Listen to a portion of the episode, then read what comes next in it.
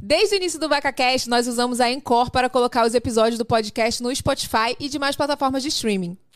Se você também sempre sonhou em ter o seu podcast, a dica é começar a usar a Encore agora mesmo. A plataforma é do Spotify e por lá você consegue fazer tudo pelo seu celular e sem pagar nada. É possível gravar, editar e publicar rapidinho. Além disso, com a Encore você consegue publicar o seu podcast com vídeo no Spotify. Baixe o aplicativo ou acesse encore.fm para começar. Chama, chama, chama, chama, chama. Cheguei! Vem, vem, vem, vem, Cheguei! Ê, cheguei, gente. Consegui, né? Vocês acharam que eu não ia chegar, mas eu cheguei. Lembrando que o nosso podcast, nosso VacaCast, é ao vivo toda terça e toda quinta, às 8 horas da noite, aqui neste canal. E hoje, meu amor, nós temos a presença ilustre de uma pessoa muito importante. Uma pessoa que é da, da minha área, cara. Mas antes de eu falar dessa pessoa, antes de eu chamá-la, bota o vídeo dela aí, Vini. Nascida em São João de Meriti, Gabiri descobriu a paixão pela música cantando na igreja.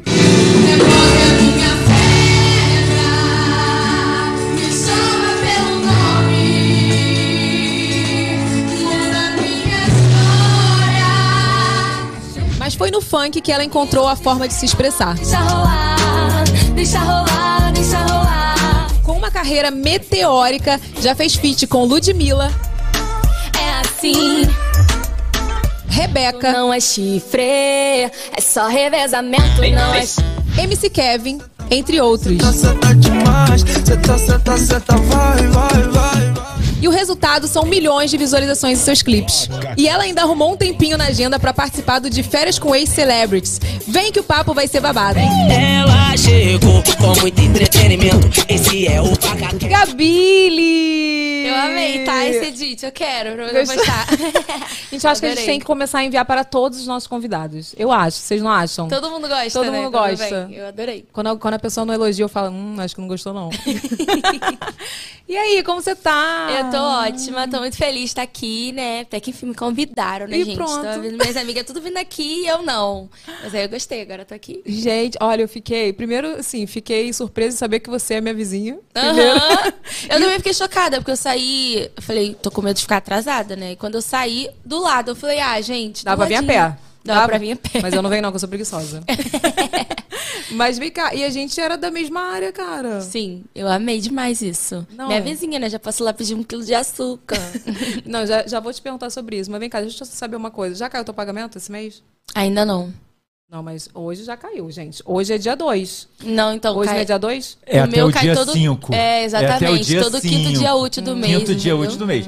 Deve cair sexta-feira. Deve cair na sexta. Sexta-feira. Até sexta-feira. É até o dia quinto, quinto dia, então é até sexta-feira. Entendi. Mas por que, que eu quero falar isso? Eu quero falar isso porque a gente tem promoção para o quê, Renato? Para o dia do pagamento, para ninguém reclamar que não tem dinheiro para poder comprar. Então, esse é, esse é o cartão Virou Day? É isso? Cartão virou day. Ó, Evelyn Regli Beauty preparou uma promoção maravilhosa, gente, que vai durar até o quinto dia útil. Então, você é o seu momento para você comprar os meus produtos da Evelyn Regli Beauty. Não é isso, Renato? Exatamente, é isso mesmo, né? É... Tô toda de Evelyn que- Regli Beauty que- hoje. E tem, de- tá de Evelyn Regli Beauty hoje? Pô, com certeza, né, meu amor? Hum, o que, que você usou? Eu usei o blush linda, eu usei pra fazer sombra, usei na- no rosto, usei em tudo aqui, porque agora eu sou assim, né, minha filha? Eu só otimizo. É a um minha só, necessaire né? é um só, boto na necessaire e é isso. Usei o iluminador dourada, dourada, pra ficar bem dourada. Usei o meu barbizinha, Ba- Balme Bloom, e usei nas minhas pernas maravilhosas o óleo maravilhoso, que é a nossa promoção da semana. Exatamente, é, é o presente especial da semana. Então, quem comprar o óleo iluminador brilhou, o- a máscara de cílios Chopandinha e o balme, vai ganhar 10% de desconto, mais And- essa necessaire exclusiva. Essa necessaire, Ai, não, que linda. esse necessaire. É porque a ex- palavra é ace, né? É- é masculina. É, é o necessaire. Exatamente. Exclusiva. Gente. São pouquíssimas Tá. unidades, tá? Então corre pra você aproveitar. Mais tarde eu vou postar essa promoção aí pra vocês. Mais tarde não, porque mais tarde eu vou chegar muito tarde em casa, mas eu posto amanhã sem, sem falta. Aproveita que é até o dia, quinto dia útil, né, Renato? A gente estendeu um pouquinho pro pessoal não reclamar. Ah, então, é? o quinto pra dia seria sexta. comprar, né? É, exatamente, porque você não recebi. recebeu ainda, né, Gabi? É, Olha, né? Hum. A promoção deveria ir até o dia 5, mas Ah. a gente estendeu até o dia 8. Então vai dar pra cair confortável na conta e no final Arrasou. de semana o pessoal já já comprar. Renato, tô com saudade de você. Cadê sua câmera? Só pra Como é que dar você um tá com saudade de mim? Tô com saudade. Você tá grudada comigo há dois dias. Bom, quem acompanha a gente nos stories sabe, né, que a gente tava junto desde ontem em São Paulo, a gente chegou hoje. Mas é, eu tenho que fazer uma graça, falar que eu tô com saudade e tal. Eu não tô, né? Eu Olha, não tô. GoPro sou eu. Nossa! Aê! Eu gosto assim, gosto de ver minha A voz de produção. Deus. Ah lá, apareceu minha produção. É, tamo aqui. ó, então aproveita, tem QR Code não tem QR Code? Mas tem link Não, aqui tem na. sim, Tem? ó. Cadê o QR Como é o Code? QR Code aí na tela, velho?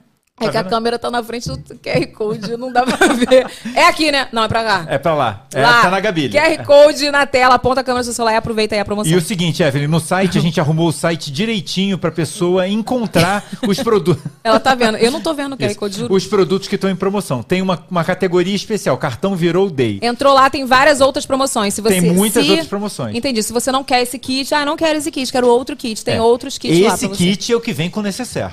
É, então se você Entendeu? escolher outro, não vai vir com o necessaire lindo, maravilhoso, que agora, cabe tudo. é, agora tem lá, também tá- voltou pra promoção Hum. o kit, aquele kit que é matador, que todo mundo ama. Que Qual é o, kit matador aguenta? Não Não, aguenta. não aguenta? que é a, a máscara, o balme e você escolhe a sua cor de blush.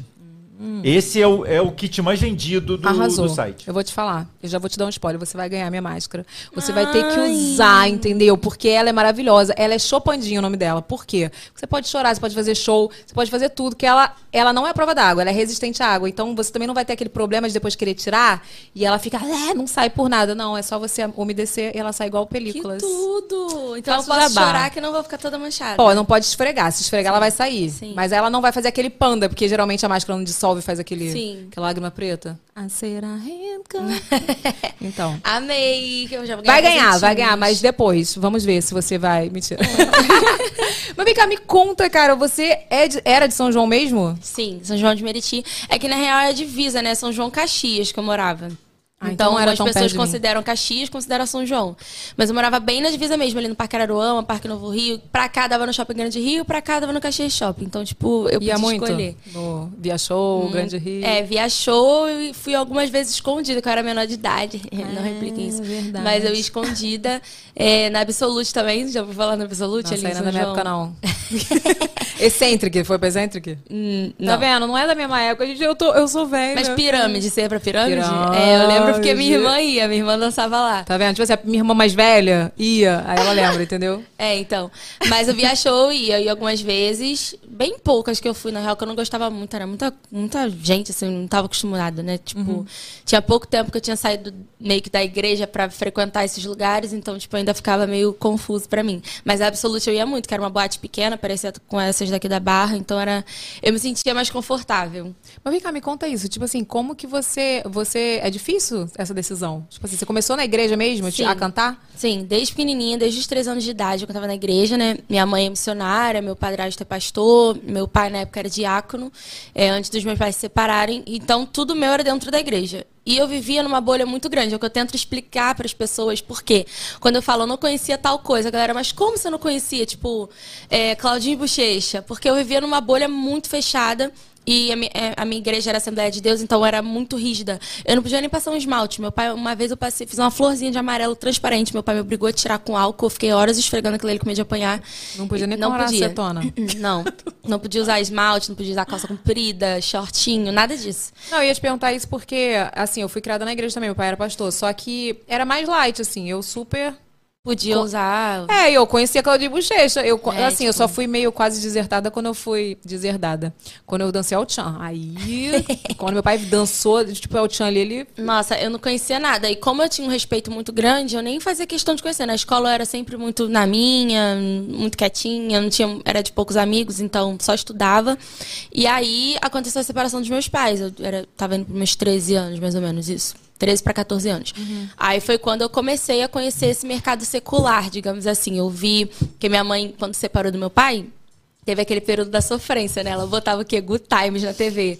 Que tinha Bon Jovi, Nossa, tinha tipo. Good Times. É, lembra? Então, tipo, tinha umas músicas dos anos 2000 ali, passava umas coisas de sofrência. E conheci Sorriso Maroto. Por isso que eu sou muito fã do Sorriso Maroto até hoje. Eu sou loucamente apaixonada, porque foi o primeiro grupo de pagode, assim, de música romântica que eu conheci e tive pra minha vida, assim, bem novinha, que era Sorriso Maroto. Todo mundo que separa ouve sorriso maroto. É, minha mãe ouvia o dia inteiro e aí eu me apaixonei por Sorriso Maroto.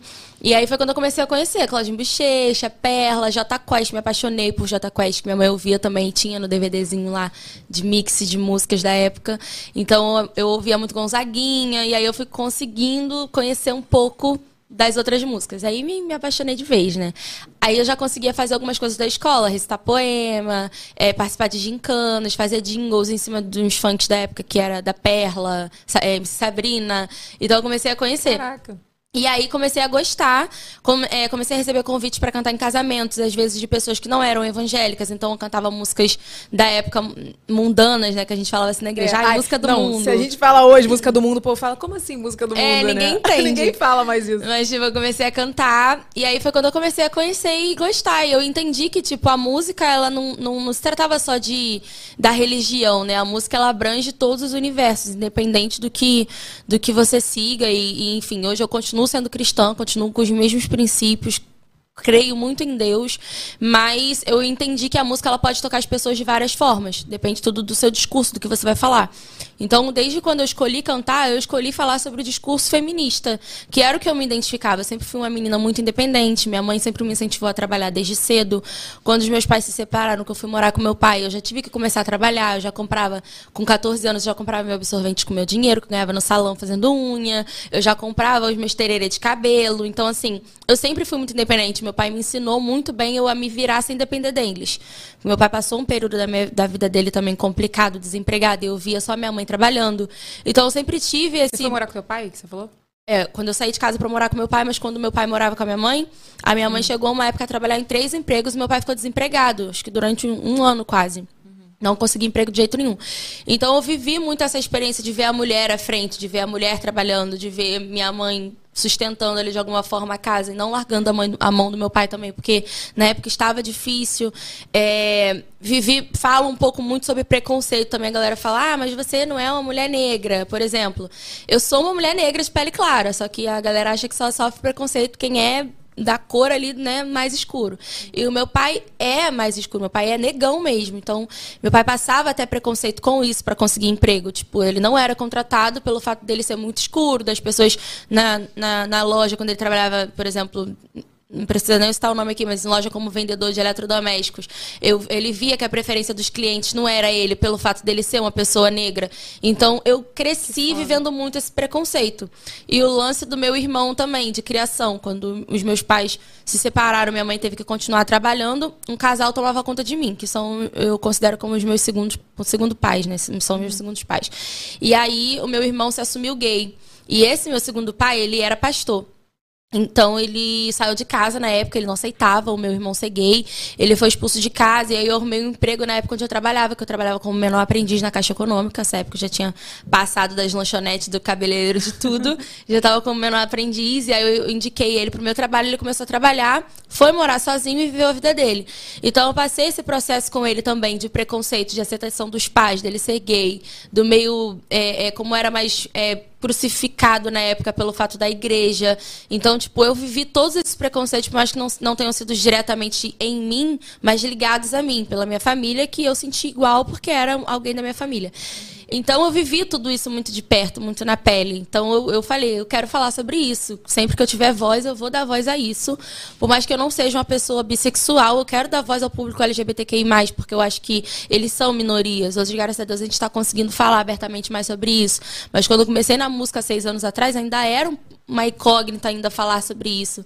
A gente conseguiu conquistar, eu acho que um espaço agora que até acabou virando modinha, né, para algumas pessoas falar sobre, mas enfim, eu gosto de defender essas causas sociais, sabe? Porque eu acho que as pessoas têm que Deus deu livre arbítrio, por que as pessoas não podem dar para as outras? De elas fazerem o que elas bem entenderem da vida dela. É a gente não tem que julgar o que é irmão, errado. Né? Sim. E aí você viu na pele o que, que ele passou Sim, com a própria família. Foi muito doloroso com a própria família. E é o que a maioria das pessoas passam, né? Nem só o preconceito que a gente sofre na rua. É a aceitação que às vezes não vem dentro da nossa, da nossa própria casa, né? Da nossa própria família. E é muito difícil. Então eu fui uma pessoa que apoiei ele naquele momento ali. Até hoje convivo com ele. Hoje, graças a Deus, os pais dele aceitam. Então acho que precisou acontecer muita coisa também dentro da igreja que eu frequentava, com é, é, essa minha segunda família, para eles entenderem que isso não era o fim do mundo, sabe? Então, hoje, graças a Deus, ele é bem aceito, ele é, enfim, con- convive com a família dele, tá tudo bem, tudo em paz, mas precisou acontecer muito, um processo muito grande que poderia ser menos.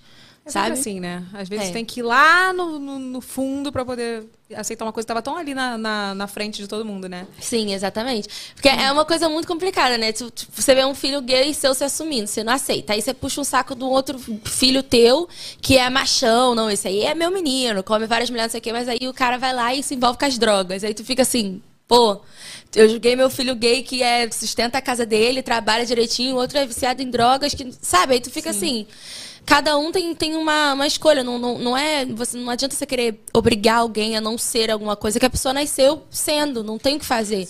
Ele não escolheu ser. Eu acho que quem, quem faz parte dessa bandeira não escolhe ser, a pessoa nasce assim, sabe? Então, tipo, basta é, você dar o respeito. Se você não aceita, também tá tudo certo. Mas você tem que respeitar a escolha da pessoa. respeito é o mínimo. É o mínimo, sabe? Que você tem que ter. Acho que em tu- todas as áreas, não, não só com gay, mas, enfim, na parte da mulher também, empoderada, do homem também. Enfim, acho que o respeito é tudo, né? E não é você selecionar o que você tem que respeitar. É você respeitar tudo e. Ah, você não quer conviver junto, tudo bem, mas você também não tem que julgar aquela pessoa ali, entendeu? Com certeza. E vem cá, me conta, você, você, você estudou onde? Eu- Curiosa, porque eu Então. era da área, eu quero saber a escola, entendeu? Eu quero saber É. se a gente, de repente, já se encontrou. Eu estudei uma época no Veracruz. Onde era É, Veracruz, gente? Veracruz, ela era na estrada São João Caxias mesmo. É, por- porque você já era mais perto dali, É. né? Não estudou em Fluminense, Mercúrio? Não, não estudei. eu Santa estudei na Maria. Pimenta, que também era pro lado de Ah, lá. cara, tu não era muito da minha área. pra lá. 016, que era lá no. no- Enfim, que pode xingar? Lá não No cu sei do onde, Judas. do Judas, é, no cu do Judas. Vai Eu fundo que a gente tá preparado, ó. E é isso, mas tipo, eu não estudei nessas escolas, mas todo mundo estudava no Fluminense. Eu estudei no Fluminense, Mercúrio, todo fez- mundo. E faculdade? Você chegou Na a faculdade fazer? eu fiz estágio porque eu sou aquela pessoa que não gostava de estudar, jamais ia passar por uma federal, uma UERJ da vida. Eu cheguei a fazer na Unigran Rio, mas todas as minhas, as minhas amigas estudavam na PUC, né? Que eram as patrícias da PUC. época. É, que então. é isso, gente? É que, No assim, telefone. ao vivo. Notificação que eu xinguei. Você- Eu ia voltar um pouquinho lá na tua infância, assim, como que foi a relação com seus pais com relação à igreja, assim, como que foi tua educação? Foi muito rígida mesmo, assim, tipo, como é que foi? E como foi essa Sim. separação também, esse processo, assim, foi tranquilo, não foi? É, então, a, a minha criação sempre foi muito rígida mesmo, assim. Eu acho que eu tenho resquícios disso até hoje na minha vida. Por exemplo, é, uma vez eu tinha 10 anos, sei lá. Minha mãe pegou uma cartinha minha para um menino que era baterista. Eu nunca tinha nem beijado na boca. Ai, gente, quem nunca se apaixonou pelo Eu baterista da levei uma surra de cano, menina. Minha mãe me arrebentou. Você não tem idade, que não sei o que. Então, ali já criou um trauma. Ou seja, hoje, até hoje, eu sou assim na minha vida. Tipo, pra eu me relacionar com alguém é o ó. Eu sou péssima, não consigo, tipo, nossa, bonitinho, beijar a menina assim, tipo, em lugar nenhum. Eu Primeiro eu tenho que criar uma comunicação, uma amizade, conhecer, Ah, pra mas isso é depois. bom. Não, é bom, mas é, às vezes eu sinto que eu deixo de aproveitar um pouco a minha vida de ver a forma que as minhas amigas levam e a forma que eu levo. Uhum. Eu sempre do rolê sou a única que não fico com ninguém, eu sou a única que deixo de aproveitar um momento legal, de conhecer às vezes uma pessoa legal, porque eu me privo muito. Mas isso tá E você- enraizado e em mim. você acha que foi da sua criação? Sim, na minha terapia isso é provado que foi. E eu tento trabalhar isso pra mudar um pouco, sabe? Entendi. Mas ao mesmo tempo eu, eu sou um pouco preservada na questão de, às vezes, não me envolver e me arrepender, e às vezes não, sei lá, ser esculachada por alguém. Então tá ótimo sendo assim. Eu- enfim, eu consigo selecionar melhor. Apesar de não dar muito certo, que às vezes a gente tem um dedo podre e seleciona É, melhor, usa adianta. errado. Só mas- selecionou melhor o errado. pra ser o menos pior. Mas enfim, aí foi sempre muito rígido. Eu sempre achava que tudo era pecado. É, sempre, vocês viram esse vídeo de eu cantando aí de vestidão, eu usava muito vestidão no pé ou vestido no joelho. Então, pra mim, é, tudo era muito pecado. Uma vez eu subi pra cantar um louvor numa festa de rua e eu fiquei em disciplina na igreja. Isso foi uma das coisas também que foi me levando a ver um outro lado da vida. Que eu fiquei em disciplina porque eu cantei no mesmo palco que subiu uma escola de samba na sequência. Eu falei, mas como assim?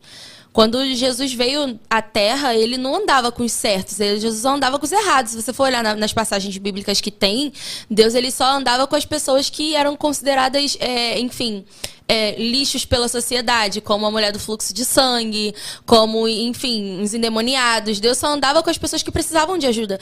E eu tava naquele ambiente ali querendo evangelizar, levar o amor de Deus de alguma forma, cantando um louvor. Eu não subi pra rebolar ou fazer alguma coisa que envergonhasse o nome né, na, na- de Deus naquele momento. Então eu mesmo assim fiquei no banco porque eu subi no mesmo palco que estavam pessoas do mundo. Então já comecei a discordar dali das doutrinas porque eu achei que aquilo ali estava errado. Porque Nossa, a igreja. era bem rígida mesmo. É, sim. A Caraca. igreja não é pra crente. A igreja é pra gente buscar almas que estão precisando de ajuda, que Uhum. estão precisando de um afago, de um socorro. Porque Deus é isso. Deus não é uma pessoa que vai te colocar embaixo de, uma, de um cajado ali que você tem que seguir andando assim. É- o evangelho não é isso. Mas para eu entender isso, eu precisei criar uma idade maior, precisei ler mais a Bíblia, precisei criar uma intimidade maior com Deus, para eu entender que nem tudo que as pessoas criam dentro do cristianismo é uma verdade que você tem que A seguir doutrina, né? a doutrina. Então, isso faz, a- às vezes, uma pessoa olhar a igreja de uma forma ruim por causa dos homens, porque não foi uma coisa estipulada por Deus. Se você for ler os dez mandamentos, ali está escrito: amar teu próximo como a ti mesmo, não adulterarás, não, adulterarás não, não- enfim, não, não pregarás falso testemunho, mas ali não tem Deus dizendo não usarás calça comprida, não, Não beijarás solteiro, não pintarás a unha, ou. enfim. Brigarás com todos os gays. Na Bíblia não é racista. escrito nem que você é proibido É de beber. Na Bíblia é escrito que é proibido a Embriagar. embriaguez. Sim, então, assim, as pessoas. Ai, porque beber não é de Deus. É errado você se embriagar. Sim. Até porque na época era costume se beber vinho. Então, assim, é, a- as pessoas distorcem muito, sabe, a palavra de Deus. Então, eu fui criando um pouco de. De distância até da, da- do, do. Não do evangelho, mas de, assim, das doutrinas dos homens naquela época, justamente por isso, porque eu fui achando muita coisa errada. E que, de fato, quando você vai buscar na Bíblia, você entende que Deus não é isso. Então, isso me acalmou e me trouxe para uma outra realidade que é a que eu vivo hoje. Então, assim, eu nunca bebi bebida alcoólica, mas, assim, é uma escolha minha. Eu nunca nem quis provar álcool na minha vida. Cheguei aos meus 26 anos sem nunca ter tido a, experiência de, nossa, tô bêbada. Nunca tive. Nunca nem bebi. Então, assim, ah, os outros ficam, nossa, você não bebe por causa da igreja? Não, é uma escolha minha de vida. Não acho que é uma coisa que me faz falta porque eu já sou demais. Acho que se eu beber, dá uma, vai dar merda, entendeu? Não, super você olha lá na festa, parece que ela tá bêbada mesmo. Todo coisa. mundo, todo mundo fala, nossa, você tava doidona naquela festa. Eu falo, como assim? Mas eu não bebo. Então, Tipo, assim, eu não- sei porque eu sou essa pessoa. É, não então, beber. eu não faço, mas também não julgo quem faça. Todas as minhas amigas bebem. Tem amigo meu que usa uma coisa ou outra, tipo, e tá tudo bem. Então eu aprendi que a vida não é sobre você julgar, é sobre você fazer o que você acha certo e a, outra pessoinha fazer o que ela acha certo. Até e cada um porque vive na seu Bíblia fala o quê? Que com a mesma medida que medires, será Serás medido, Então, entendeu? Então a gente tá vivendo um podcast aqui de Minha pregação. filha, a irmã Pega Evelyn a está com a Bíblia. oportunidade. Pega a Bíblia que a gente vai pregar aqui. Eu, hein? Enfim, então assim, às vezes. Hã? Recomendo que todo mundo pegue a Bíblia agora e abra no livro de Marlene. Ah, vai te catar. Isso é uma piada interna aqui. Ai, gente. Enfim, então é isso. Então eu cresci dentro dessa bolha e fui saindo aos poucos, expandindo aos poucos, né? E é muito importante que na época também, por exemplo, não era popularizada a terapia, não era popularizada a psicanálise. Por exemplo, a minha mãe hoje, sendo uma pastora missionária, a minha, minha mãe é formada em psicanálise. Então a minha mãe hoje, ela é uma pastora completamente fora da curva. Minha mãe é uma pessoa que é, a maioria do- do- das pessoas que são, consultam com ela, os meus fãs, que é o meu público maior, é LGBTQI+, ama minha mãe, porque a minha mãe, ela pratica realmente o que Deus quer, que é você amar a pessoa, independente do que ela seja, do que ela faça e da escolha dela de vida. Então, eu acho que o que a gente tem que pregar é isso, o amor. Não é nada além disso, não é doutrina nem nada disso. E aí, conforme eu fui crescendo, eu fui trabalhando também, né? Tipo, aí, antes de eu sair da igreja, literalmente, eu fiz participação no Ídolos, que era um programa de TV do SBT. Eu lembro. Era do Sério? SB- SBT ou Record, se não me engano. Sim, tem até Acho um era vídeo meu no. YouTube. Que o Rodrigo Faro, que fazia a edição na época, e aí eu fiquei na fila durante dias lá pra poder fazer a transição toda. Aí chegou no final lá. O Camargo me deu um não, eu vou levar esse não pro resto da minha vida pro Camargo. Eu vou lembrar de você. Enfim, mas eu fiquei feliz. Foi a primeira experiência que eu tive, que eu cantei uma música da Cássia Eller na época. E não, não fui cantando gospel e tal. E aí eu li- ali eu vi que, poxa, eu posso usar o meu talento pra mudar de vida. E sempre tive isso enraizado no meu coração. Aí fui fazer faculdade de contabilidade, né? fiz gestão financeira, trabalhava em banco, já ganhava bem. Eu falava, ah, é isso, minha vida vai ser isso. Eu vou ser uma contadora, eu vou trabalhar no banco, e é isso. Até que eu encontrei um amigo meu que trabalha com dança, o Cauã Vieira. E aí eu comecei a fazer umas aulas de dança com ele, de dançando Beyoncé e tal, Dance For You, que é a minha música preferida até hoje. E eu falei, cara, eu acho que eu quero cantar, eu, eu- é o que eu gosto de fazer. Por que, que eu não tô, não tô exercendo isso se é o meu amor, sabe? Porque ao mesmo tempo que eu ganhava dinheiro, eu já tinha minha vida muito bem feita, eu sentia falta de fazer algo que eu sentisse prazer na vida. E aí, muito nova, isso eu com 18 anos, falei, cara, eu quero tentar. E aí eu já tinha um dinheiro bom guardado, montei uma equipe, montei um balé junto com a ajuda do Cauã, que foi meu primeiro coreógrafo. Fiz uma música, bem aleatória assim, e falei, vou fazer um show. E aí é, tinha o Resenhas Bar na época, lá no parque, perto da prainha onde eu morava. E aí eu falei, fiz um show lá, estreiei meu show. E aí na época tinha um, um amigo que tava negociando pra me empresariar, não cheguei a fechar nada, que era o Rosado. Eu falei, cara, preciso de um nome artístico. Aí meu nome é Gabriela. Todo mundo sempre me chamou de Gabriele, ou era de Gabi. aí eu falei, cara, vamos pegar o Li do Gabriele, né, que os outros erram, juntar com Gabi pra ficar Gabile. Não existe Gabile. E aí foi da onde surgiu meu nome, Gabile. E aí eu, pum, me lancei como Gabile, conheci logo de Deus me abençoou, que eu conheci de cara Humberto Tavares, que é o meu sócio hoje, era um dos maiores produtores da cena na época, que tinha feito grandes sucessos da Perla, da Anitta, da Ludmilla, de todos da época do pop, era o Humberto que fazia. E aí ele me. Ele, enfim, a gente se encontrou e tal, fui no estúdio, e ali tudo começou pra mim, que foi em 2016, que eu lancei Deixar Rolar. E aí foi quando eu virei Gabile mesmo, larguei tudo pra trás. E a família? Eu quero saber da família. Como é que foi isso pra Foi família? muito tranquilo, porque Sério? assim, a minha mãe entendeu que eu, eu continuava com os meus princípios, né? minha mãe convive comigo até hoje, ela entende que eu continuo a mesma pessoa, eu tenho as mesmas crenças, não mudou em nada. A única coisa que eu levo é a música como trabalho, pra minha vida. E através disso eu posso empoderar e levar alegria pras pessoas. Então, assim, não foi muito difícil da minha mãe entender. Transformou então todo mundo. Tipo Sim. assim, eu acho que até, como eles eram muito fechados, você acabou abrindo a mente de todo mundo. Com Foi certeza. isso que aconteceu? Sim, com certeza. E meu pai, meu pai primeiro, né? Minha mãe não me acompanhava muito, mas meu pai já ia nos meus shows, meu pai já se enturmava com a galera. Meu pai, o meu pai era bem, meu pai é muito povão, assim, eu puxei muito meu pai nessa, nessa parte de ser cara de pau assim, de querer tal. Meu pai é o mais divertido. A minha mãe já é mais quietinha na dela, mas assim, to- totalmente também hoje inclusa no cenário, já entende, já fala, ó, essa música eu achei bonita. Só foi uma certa dificuldade quando eu lancei um, um projeto chamado Putaria Clássica na pandemia, que eu transformei músicas de putaria de palavrão em clássicos do funk. Aí eu peguei um violão e comecei a cantar músicas de palavrão de forma romântica. A minha mãe ficou apavorada com aquilo ali. Que Foi que é isso, minha momento que filha? teve uma crise. Porque foram músicas de fato pesadas. Mas assim, eu falei, ai, mãe, é liberdade de expressão. Aí eu falei pra ela que eu tava, enfim, de uma certa forma. é, como é que eu posso dizer? Militando ali, né? Tipo, sobre a liberdade de expressão, porque na época as pessoas criticavam muito uma mulher que cantasse um palavrão numa música. E homem podia cantar objetificação e cantar palavrão, ninguém falava nada. Ele era o rei da cocada preta. E a mulher era Mas sempre até a. hoje eu acho que é meio assim. A acha? mulher era, era de baixo calão, era sempre a, a que não prestava porque tava cantando palavrão. E eu abri muito esse leque depois que eu conheci Valesca Popozuda, né? Então dali eu já tirei a verdade que a gente sofre até hoje em todos os ramos possíveis da nossa vida. A mulher, ela é sempre vista como uma forma mais julgada do que o homem em qualquer quesito de qualquer coisa que a gente vai fazer. Então isso é o ó. Então é Melhorou algo que muito, eu não acha? Mas assim. Melhorou, não, mas ainda- Mas é demais ainda. é, é, É é, demais. nítido. É nítido, porque assim, eu xingar um palavrão é feio pra um cara normal. Por exemplo, um cara chamado, pô, aquele cara ali é mó cachorro, cara, ele é um puto. Tipo assim, é um elogio que você tá fazendo pro cara. É. E quando falam de uma mulher, querendo colocar a mulher como alguém que não presta. Então você. é- são exemplos básicos que você vê que tem essa discriminação, sabe? Então, é horrível. E, e é uma coisa que me irrita bastante, então eu procuro sempre falar disso nas minhas Por músicas. isso que você esbraveja. Através bem, às vezes, bem de- descarada, assim. Vem cá, e esse álbum gospel que você lançou foi antes de tudo isso? Foi. Um eu lancei com 10 anos e um com 13. Novinha. Você era tipo, sei lá, Bruna Carla. Bruna Carla. De São João de Meriti. Sim, ela era a minha. A Bruna Carla da Shopee, aquelas.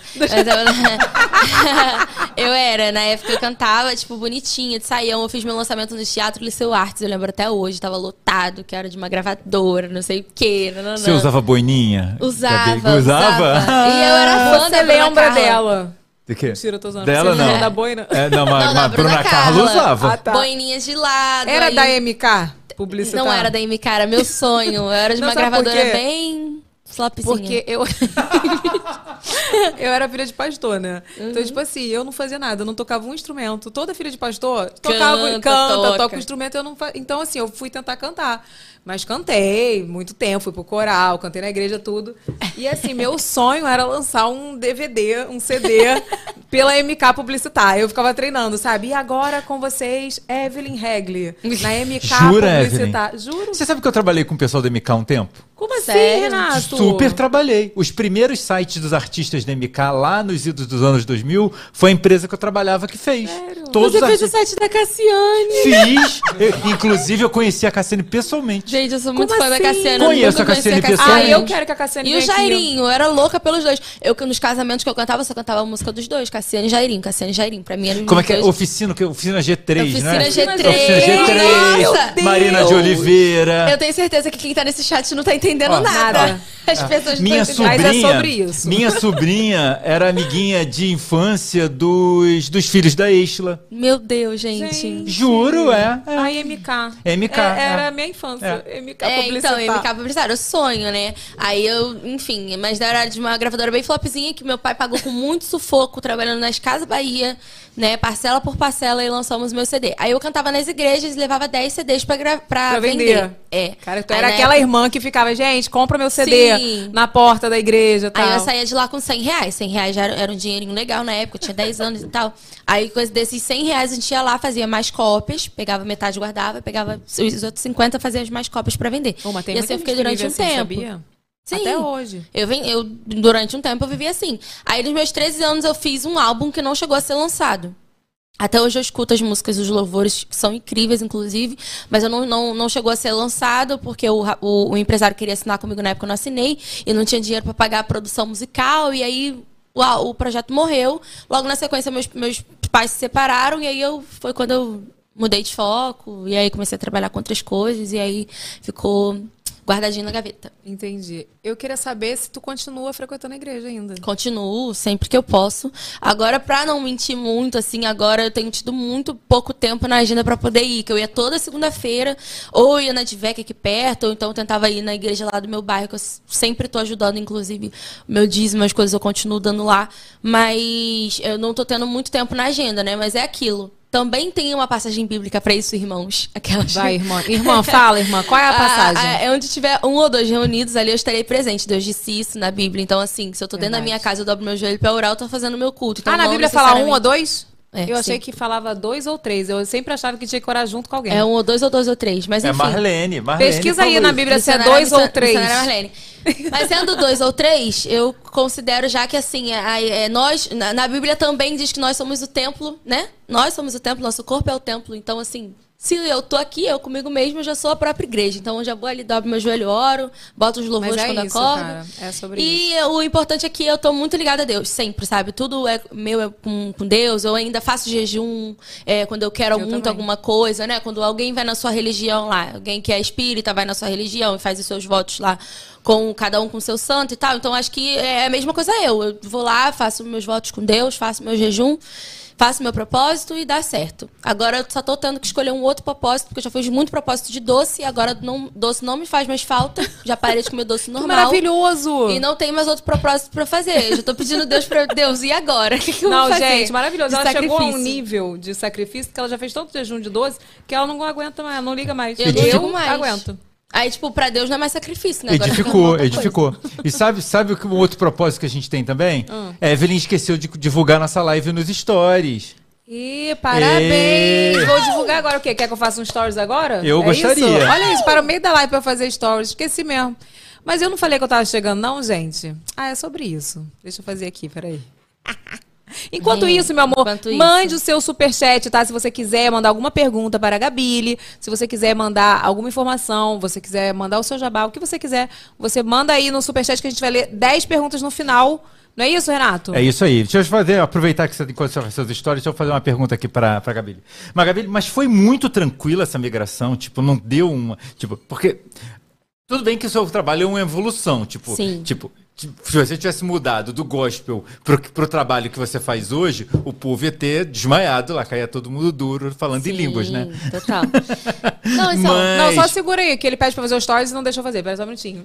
Gente, estamos ao vivo e eu esqueci de avisar vocês que a gente está ao vivo aqui no YouTube. Então venha, é só você clicar nesse link aqui ou lá no, na bio que eu vou deixar lá. Gostou? Caraca, você está aqui assistindo eu fazendo stories. Olha que maravilhoso. Eita, Pera aí, que bem. vai. Então pode responder. Vai, vou pegar o link. É, mas foi. Mas foi tranquilo mesmo, tipo, não teve um negócio, tipo, o povo não ficou, meu Deus, o que, que é isso? O Que povo que da essa- igreja, sim. É, não. é eu isso que a esqueci gente de- eu te A perguntar gente se tu quer foi saber do irmão da igreja, é Não, isso o que a gente povo da saber. igreja ficou apavorado. Falou que eu tava desviada, que eu tava. Eu tinha que orar pra mim. Outras pessoas falaram que eu tava endemoniada. Ah, isso aí normal.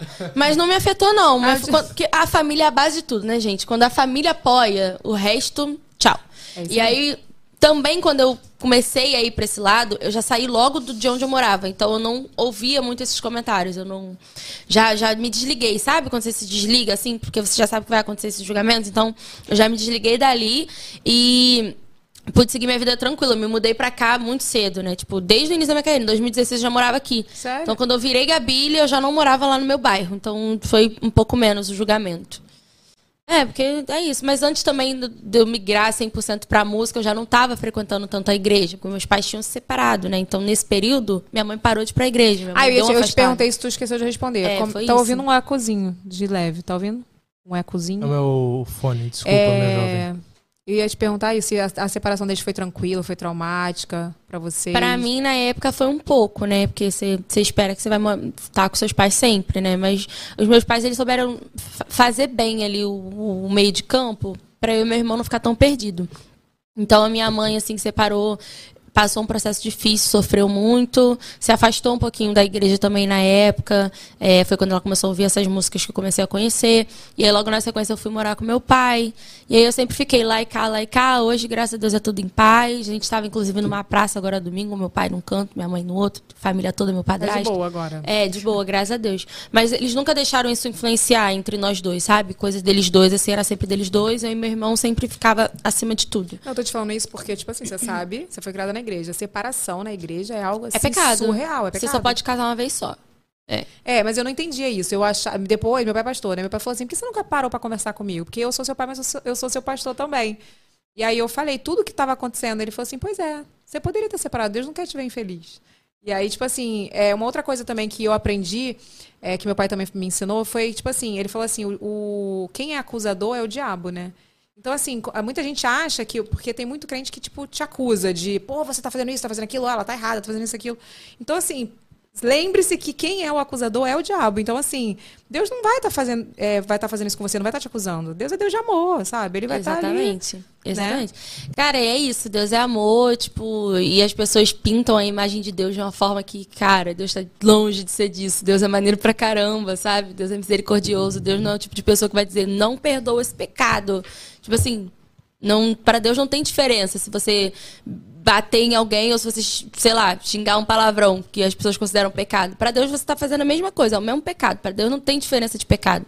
Então as pessoas também têm que se ligar nisso, sabe? Sim. Então, assim, é dois pesos, duas medidas. E as pessoas colocam Deus numa posição que Deus não tem, cara. Deus ele não é a pessoa que vai julgar, Deus não é a pessoa que vai deixar de te amar pelo, pela sua escolha sexual ou de vida ou do que você faz. Deus não tá nem aí pra isso. Deus tá aí pro coração da pessoa, entendeu? Deus quer o coração da pessoa quebrantado, que adore ele, entenda que a, ele, a gente não é nada sem ele. E você fazendo isso é o que Deus quer.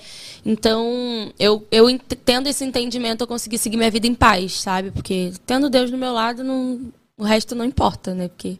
Aprendendo, É tá vendo, gente? Vivendo e aprendendo nesse podcast de hoje. Muito, muito gospel esse podcast de hoje. É, muito gospel. Olha aqui, vamos pra baixo da vida, Vini? Vamos. Cadê a nossa vinheta? Daquele jeito, né?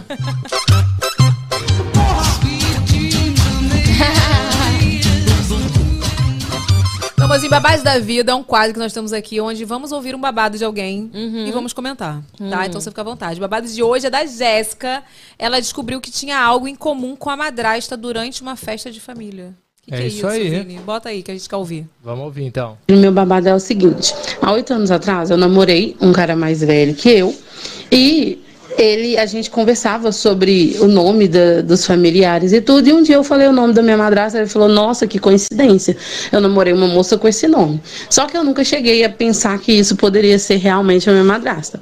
Aí no dia do meu aniversário, eu falei assim, vou aproveitar todo mundo junto, festa da minha tia, que faz aniversário no mesmo dia que eu, vou apresentar.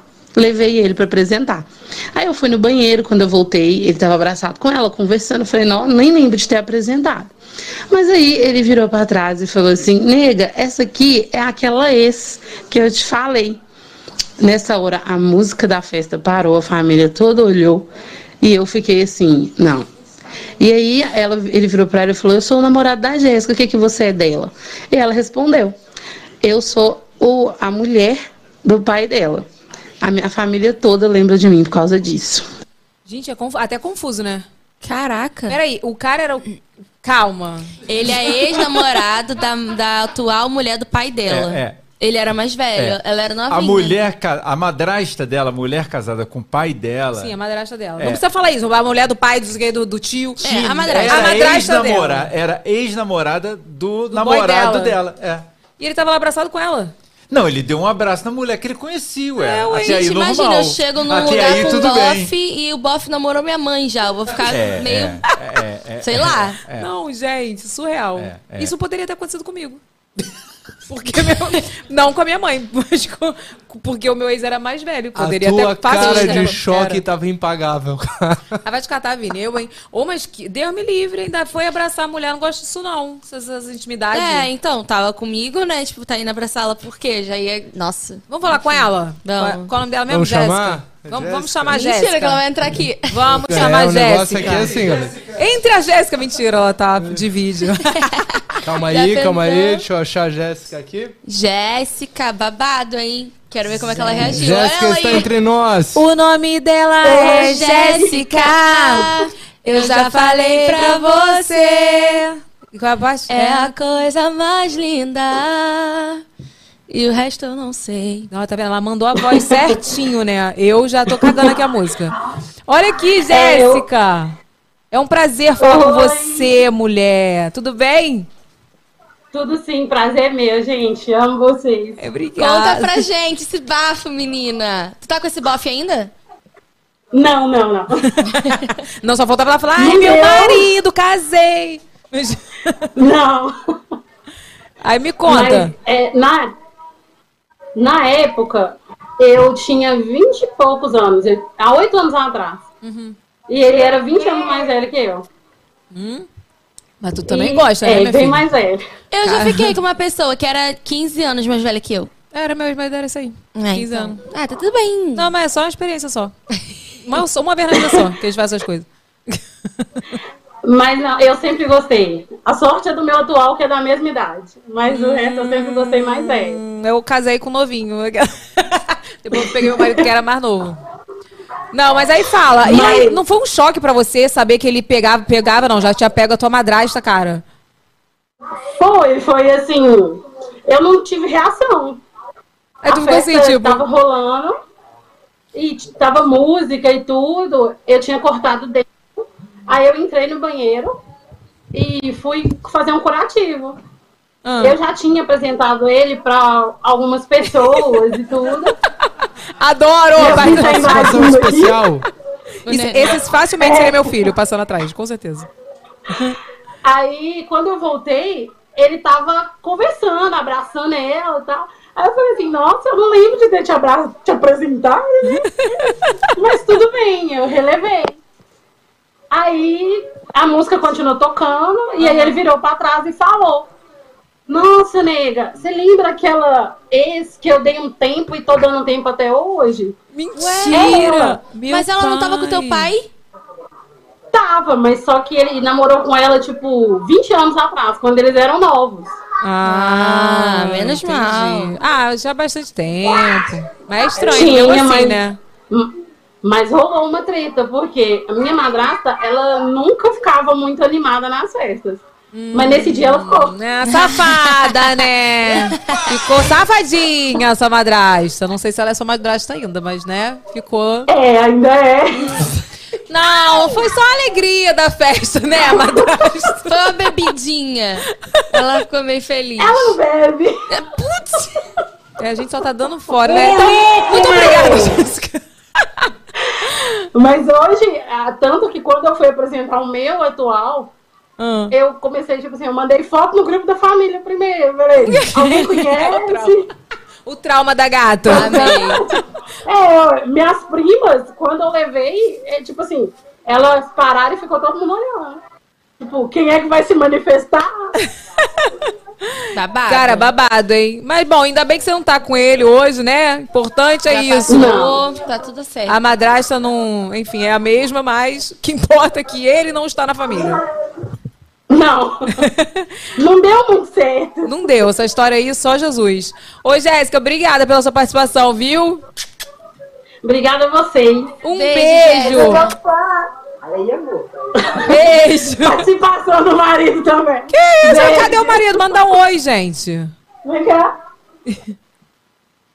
E... Ih. Eita!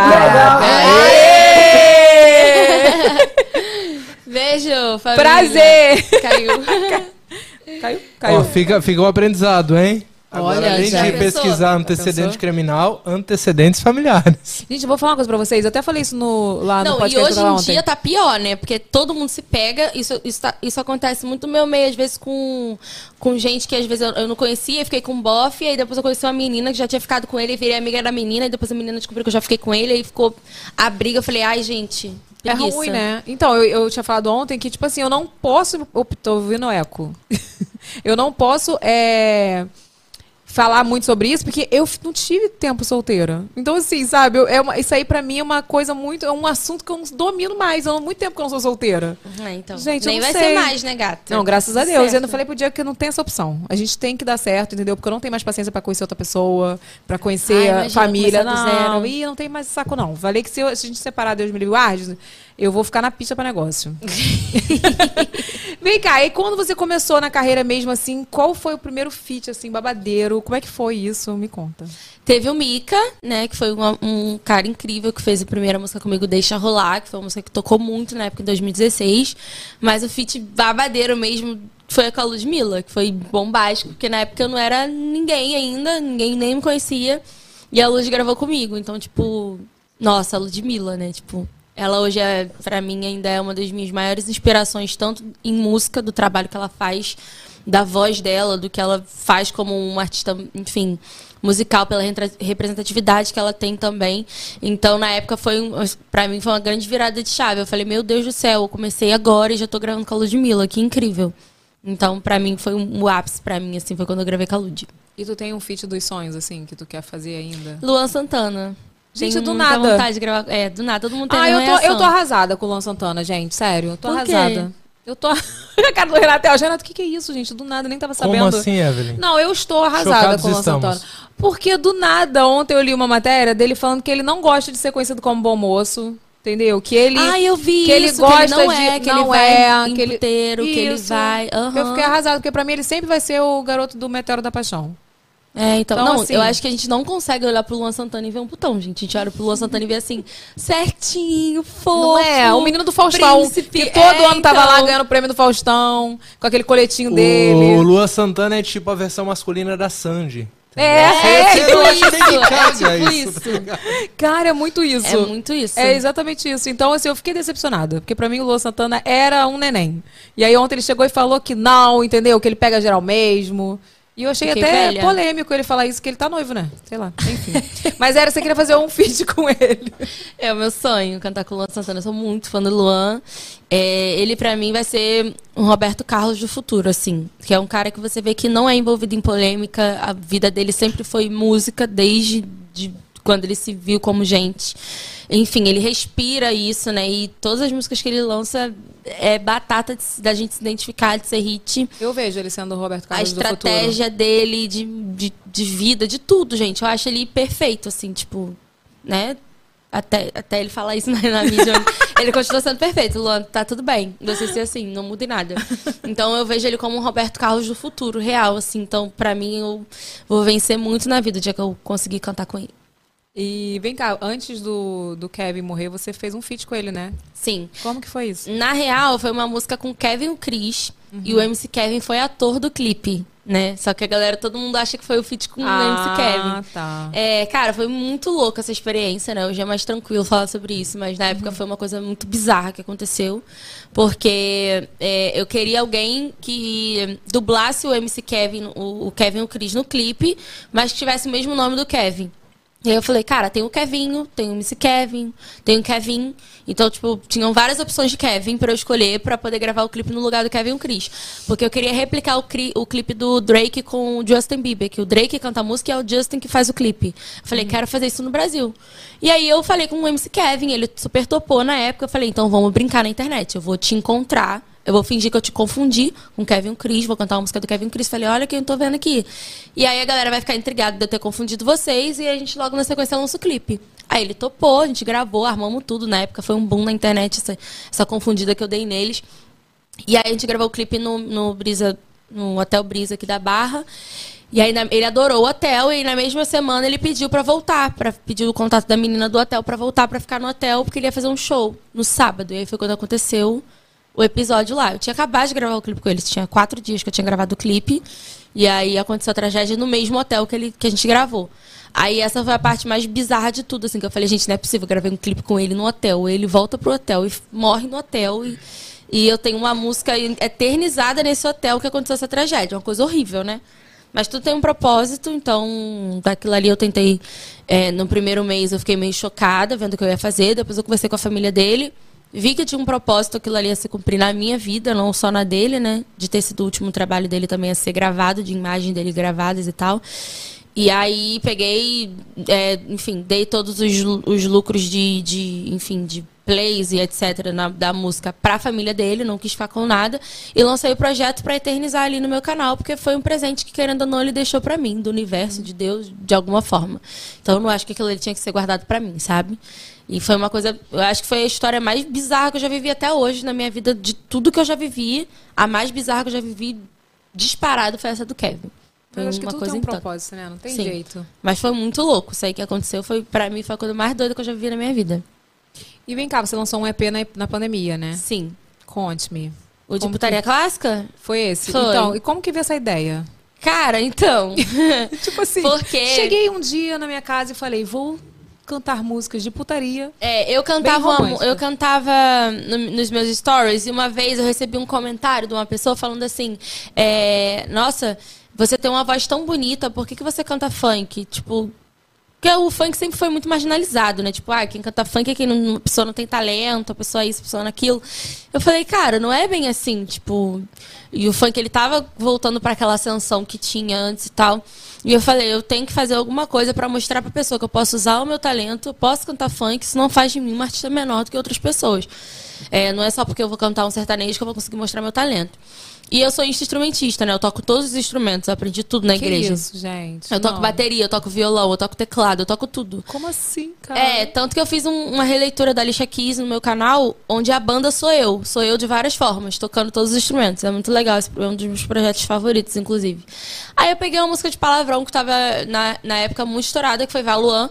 Aí eu falei, se tiver tantas reações nesses stories, eu vou soltar o vídeo. Só que eu achei que não ia ter. Só que, cacete, o negócio bombou. E eu falei, vou ter que postar.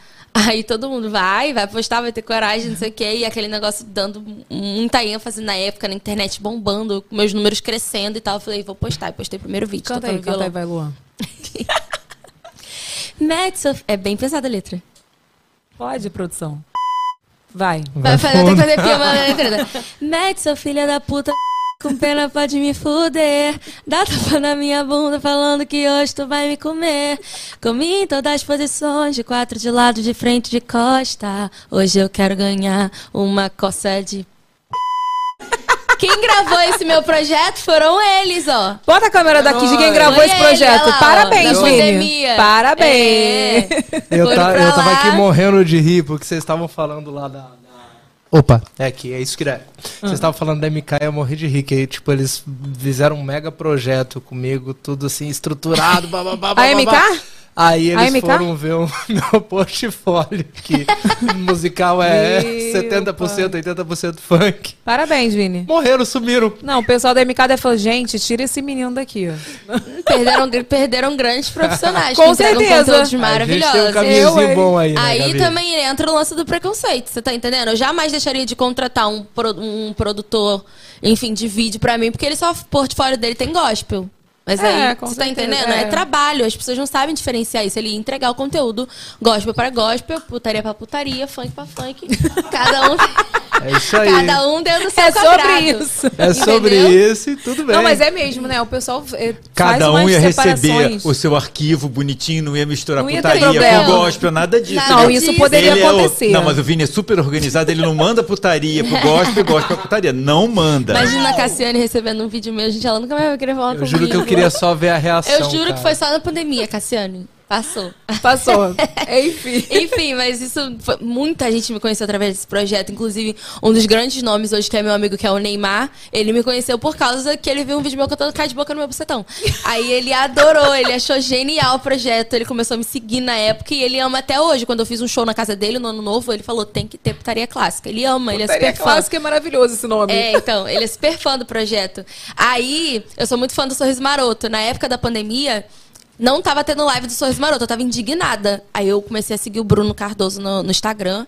E teu né? vizinho, ele. Era, não sei. Era, não sei. Aí eu comecei a falar com ele no Instagram, que eu sempre marcava Sorriso Maroto. Todo dia eu fazia um vídeo tocando violão, cantando Sorriso Maroto. Já era de lei. E eu falei, cara, eu vou fazer uma campanha então. Vou falar que eu vou lançar um vídeo de putaria clássica se a galera for lá na página do Sorriso Maroto e tiver mais de, sei lá, na época eu botei dois mil comentários com a hashtag putaria clássica pra ele fazer uma live. Aí ele entrou na brincadeira, ele repostou. Eu achei aquilo ali genial. Eu falei, meu Deus, ele tá falando do meu projeto de putaria clássica. Eu sou fã do Bruno Socorro. Aí eu fiz uma, uma, um escassel na internet nessa época. Aí rolou a live do Sorriso Maroto.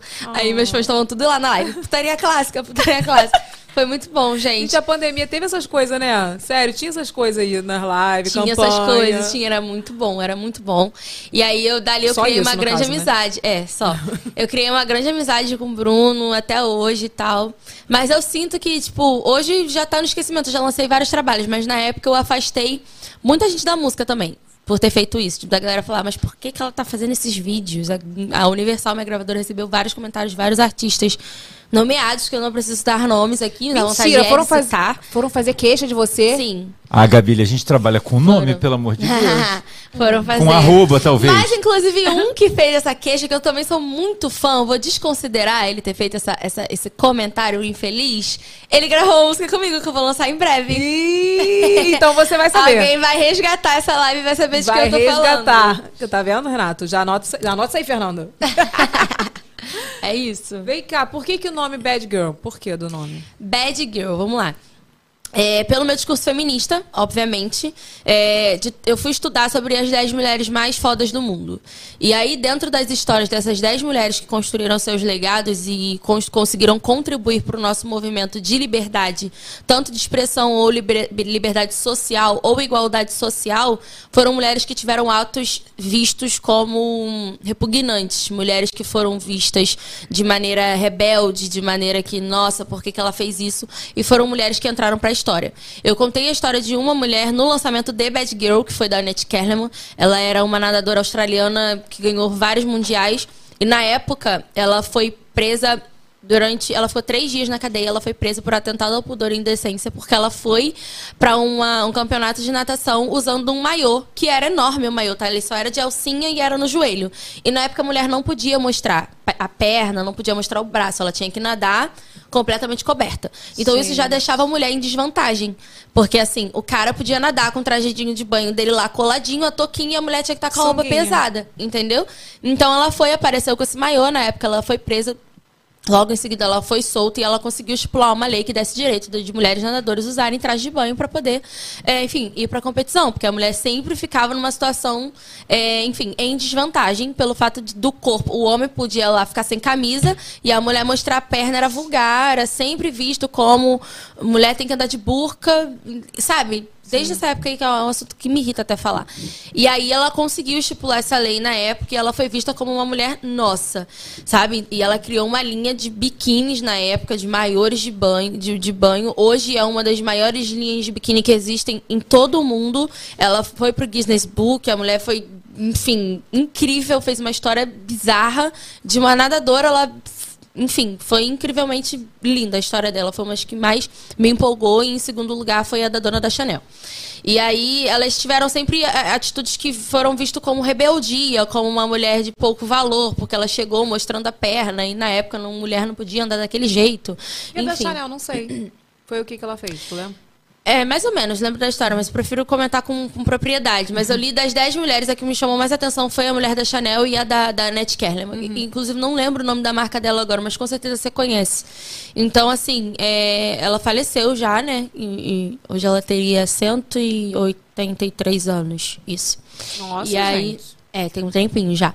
E aí, cara, eu achei a história dela incrível. E super causou com, casou com o meu caso. Eu estudei o dela mais a fundo, porque na minha música eu falo. É, Ai, que calor, bebendo água de coco, de biquininho sensual. E eu falo de biquíni na minha música. Então, no meu clipe, eu faço uma transição dos anos 80, é, dos anos 50 até os anos, os anos 2000 né? Tipo, mostrando a evolução das roupas, dos maiôs, dos biquínis. E eu sou a me... eu, eu virei a Annette Kerlman, né? Botei uma peruca, um cabelo curtinho. Eu fiquei exatamente igual a ela na, minha, na época do clipe. E fiz todo aquele marketing em cima da história dela. Foi quando até eu anunciei que trabalhei no Uber. É, Trabalhou na Uber? Trabalhei. Ai, eu vou terminar a história da, da Net Kerlman. E aí, enfim, eu falei, cara, Bad Girl. E aí o Bad Girl virou meu vulgo, porque todo mundo começou a me chamar, nossa, Bad Girl, Bad Girl, Bad Girl. Por quê? É, algumas atitudes que eu tinha de falar sobre certos assuntos e de rebater algumas coisas, eu era vista como uma menina má. Quando, na real, as minhas intenções sempre eram o contrário disso. Tipo, é, é de uma menina cheia de princípios, de uma pessoa que, tipo, age completamente diferente da maioria da sociedade. E sou vista, da maioria das vezes, como uma menina má por ter certos tipos de atitudes. Tipo, ah, a Gabi não bebe, a Gabi é chata. A Gabi, pô, a Gabi uma garota má porque não bebe. Mas calma, gente. Por que, que eu sou má porque eu não bebo, sabe? Porque eu sou, não sou descolada tanto quanto, mas eu sou divertida mais do que uma pessoa que bebe. Então eu comecei a tentar Até porque quem bebe, às vezes, algumas pessoas são fica chatas. chata. Então, aí eu comecei a desmistificar um pouco essa história na cabeça da galera de falar, nossa, bad girl, vamos lá, bad girl. No final das contas, eu tenho nada de bad girl, só que isso virou meu vulgo e eu visto essa camisa quando eu tô gravando um clipe ou quando eu vou falar de algum assunto específico, principalmente que, que fala sobre a mulher e sobre os direitos da mulher na sociedade de um modo geral. Então, a história da Ana Kerlman é uma mulher que ela, ela é uma mulher, uma das mulheres que eu mais me inspiro assim na vida, de saber que ela chegou a ser presa por uma questão social completamente inútil, sabe? Que não fazia dela menos. até. Sim. E ela foi campeã várias vezes, uma mulher incrível. En- Enfim, é um grande exemplo pra mim, assim, hoje, um, dos maiores exemplos do movimento feminista. Então, sou muito feliz e falo dela e o Bad Girl veio disso. Então, vou levar pra minha vida. Gente, isso é muito louco. Isso tem a ver também com as meninas da igreja, sabia? Eu acho. Que muitas meninas que às vezes são, se rebelam, mas não é se rebelar no, no- assim, no mau sentido. Sim. Mas que vão fazer alguma coisa que é absolutamente normal, são vistas, São vistos como, uma mulher ruim. É, uma mulher então, ruim. tipo, peguem o vulgo Bad Girl e usem pra vida de vocês, por um lado Hum, bom. Bad Girl, vou botar Quando no eu falo Instagram. Bad Girl, eu fico assim, nossa, eu sou a bad, é isso aí, entendeu? E é isso. Vem cá, tu gravou clipe em casa. Como que é isso? Então, é, eu me mudei para uma casa enorme, né? Eu falei, eu tenho que fazer disso aqui alguma coisa rentável para a minha vida. E aí foi quando eu entendi que na minha casa eu poderia gravar os meus clipes, ensaiar, fazer tudo que fosse relacionado ao meu trabalho para eu não precisar sair de casa. Porque como eu já viajo muito, quando eu tô no Rio, eu quero ficar dentro de casa. E aí foi quando eu peguei meu- a minha casa e transformei quase que num centro comercial, assim. Vou dar início num projeto agora de fazer um estúdio dentro de casa, de colocar um cantinho ali da Bad Girl que vai ser para gravar conteúdos para as redes sociais e tal. E eu falei, cara, eu quero, eu precisava fazer um, trabalho com valor X, na época era 45 mil. E eu falei, cara, eu tenho 45 mil para gravar quatro clipes. Vamos lá, como é que eu vou fazer isso? Pum, não vou pagar locação. Já economizei ali Muito horrores. E transformei os ambientes da minha própria casa para gravar os clipes. Mandei fazer um- umas lonas assim, é, grafitadas, enfim, com coisas no fundo. Fui tirando ideias. Aí foi quando eu tive a, a, a nostalgia de lembrar dos- da melhor época da minha vida, que foi os anos 2000. Lembrei do Usher, lembrei do Chris Brown, lembrei de Pussycat Dolls, lembrei de tudo que remetia àquela época de muito sucesso. Mariah Carey, como eram os clipes da época, como era a roupagem da época. Eu falei, cara, quero trazer essa roupagem para pro meu EP, que foi a mixtape da Bad Girl, que foi toda feita nos anos 2000.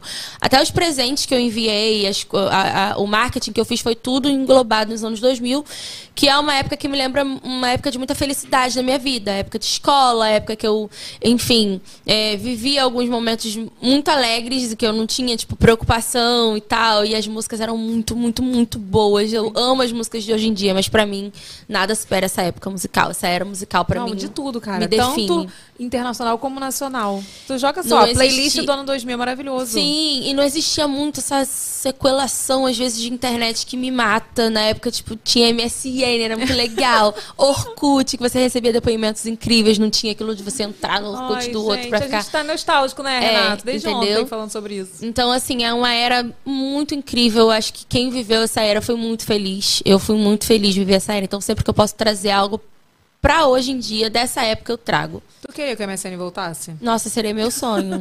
Só que já tem o WhatsApp. Tipo, o WhatsApp é um MSN no celular, né? Ai, cara. Mas Ah, era é. tão. É. Não volta o MSN, sabe por quê, Renato? Até a tela é igual do fica com WhatsApp. computador mais. O pessoal fala que não vê mais computador.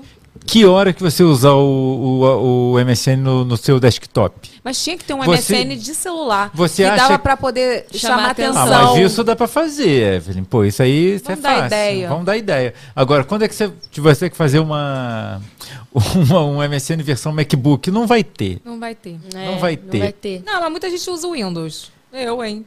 Ainda. Mas não no Cara, MacBook. mas. Mas não no MacBook. Você não poderia É, voltar. MacBook é, É, só pra classe média indo pro alto ali, viu?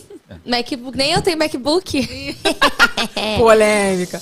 Não, mas eu queria que voltasse o MSN. Essa época foi tão boa, cara. Então, é, é uma época que me traz muita nostalgia, né? Então, Flogão, teve Flogão? Flogão. Fotolog?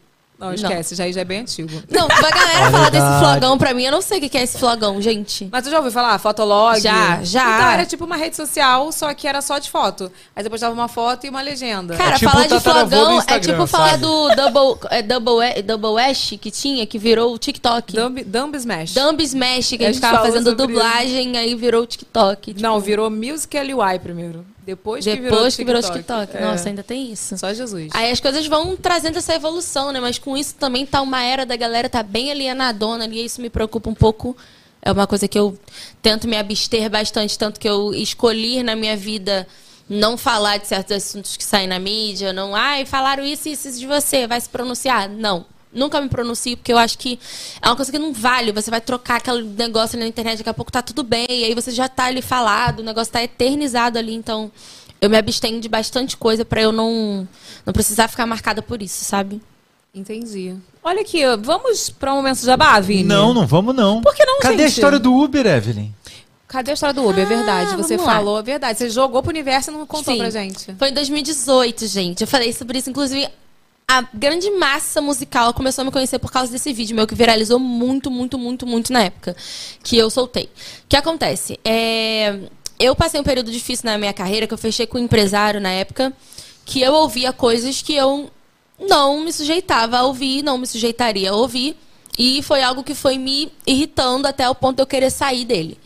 É, que, enfim, assédio, eh, frases de mau gosto, feitas que uma mulher não merece ouvir, sempre tentando colocar a mulher abaixo dele.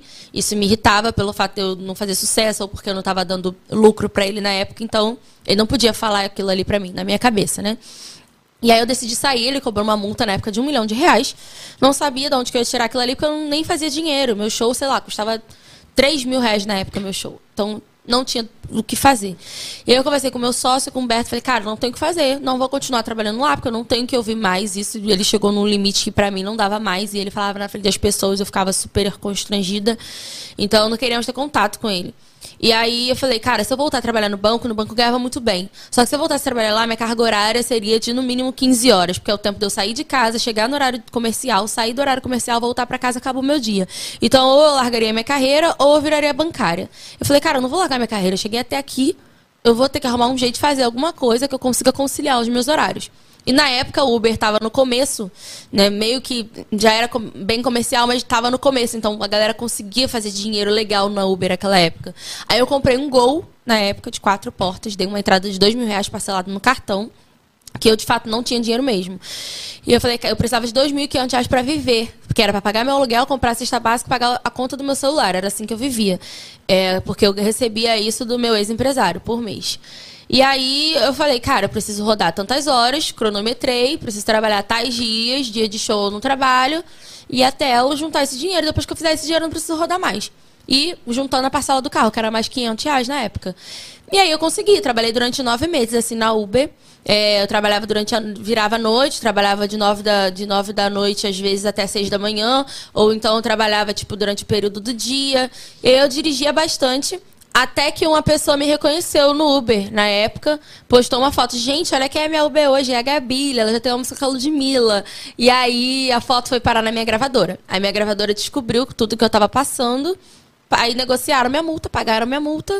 Aí continuaram me dando o mesmo salário que eu precisava pra viver na época e eu consegui sair da Uber. Foi assim, foi um período Gente, da minha vida que, que eu vivi. história. Tô chocada. Chocada estou.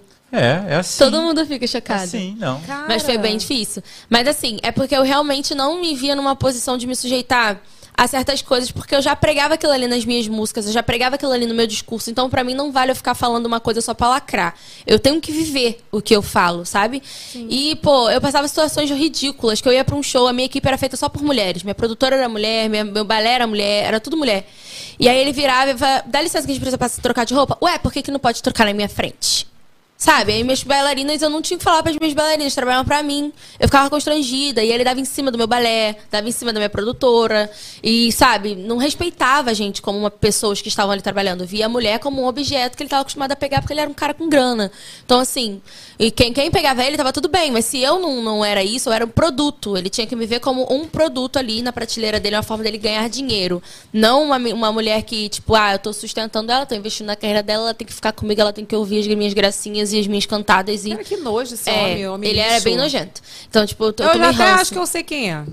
Eu tomei ranço. Se bobear, você sabe mesmo. É, com Porque ele certeza. tem histórico disso, não só comigo, É, mas com outras então, pessoas. E eu tenho umas amigas, né, do meio, aí você já sabe, né? É, Deve então. ser a mesma pessoa esse cocô. É. Mas enfim, vamos pro meu jabá? Vamos, vamos pro meu jabá, Vini. Bora? Bora! Momentos! Eu esqueci de falar, aí gente. um Eu esqueci. Gente, eu vou pedir... pra- Marcelo, bota a voz na minha vinheta, por favor, que não custa nada. Pra dar pra eu beber minha aguinha. Eu esqueci de falar que era Um gole relâmpago, foi isso? Olha aqui, o momento de hoje é com a Juliana do Modices da Ju. Adoro, gente, a Ju. Bota o vídeo aí, Vini. Bora lá. Oi, eu sou a Ju, mas pode me chamar de Modices da Ju. Esse é meu Instagram e eu convido você a me seguir. Nele eu falo sobre tudo que envolve o universo feminino. Falo sobre moda, beleza, achados, trago provadores, trago promoções nos stories diariamente e também trago a minha vidinha real, tá, gente? Tô sempre falando todos os dias, tagarelando sobre ela.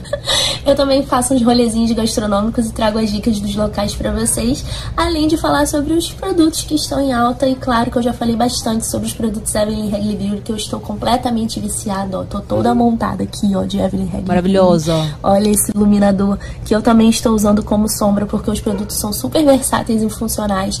Olha esse blush maravilhoso que é o Rica, que deixa a gente com essa carinha de rica mesmo. Balmezinho labial que eu não tiro mais da boca e nem da minha bolsa, tá sempre lá, ó. E choupandinha, que eu sou completamente apaixonada porque não deixa aquele efeito de panda na hora que a gente vai tirar. Ele sai com muita facilidade ali já, olha como alonga os cílios. É maravilhoso, eu tô super encantada com os produtos. Venham me seguir, vamos ser amigas. Ai, que maravilhosa, Ju. Ju. Ju, eu te amo, viu? Você é maravilhosa. Segue ela lá, gente, porque ela é influenciadora de conteúdo, tá? Ela vai nos lugares, ela faz resenha, ela posta os bagulho Tem tudo. cupom. Tem cupom. Influenciadora é boa, é assim, que tem cupom. Influenciadora que não tem cupom não serve. Tem que ter. Ó, é Modices da Ju, Instagram dela. Já segue aí, ó. Pega teu celular e já segue ela aí. É. Vai ter no box de informações Segue também. aí, segue aí. Igor e Kisha, que estão me assistindo daqui de baixo também. É. Pode ir seguindo. E olha só. Eu achei, deixa eu só comentar, eu achei mara vocês é, separarem um espaço aqui pra poder divulgar, galera. Claro, galo. Achei tem tudo que ter. mesmo. Achei tudo. Parabéns. É, sempre Obrigada. tem. E olha só, Evelyn, então aproveitar, vamos lembrar do nosso kit de hoje. Nosso kit de hoje é de milhões. Olha, o nosso óleo corporal maravilhoso pra você ficar com as pernas maravilhosas. Esse aqui é o Brilhou. Acabei de fazer. Ó, tu não vem não, hein?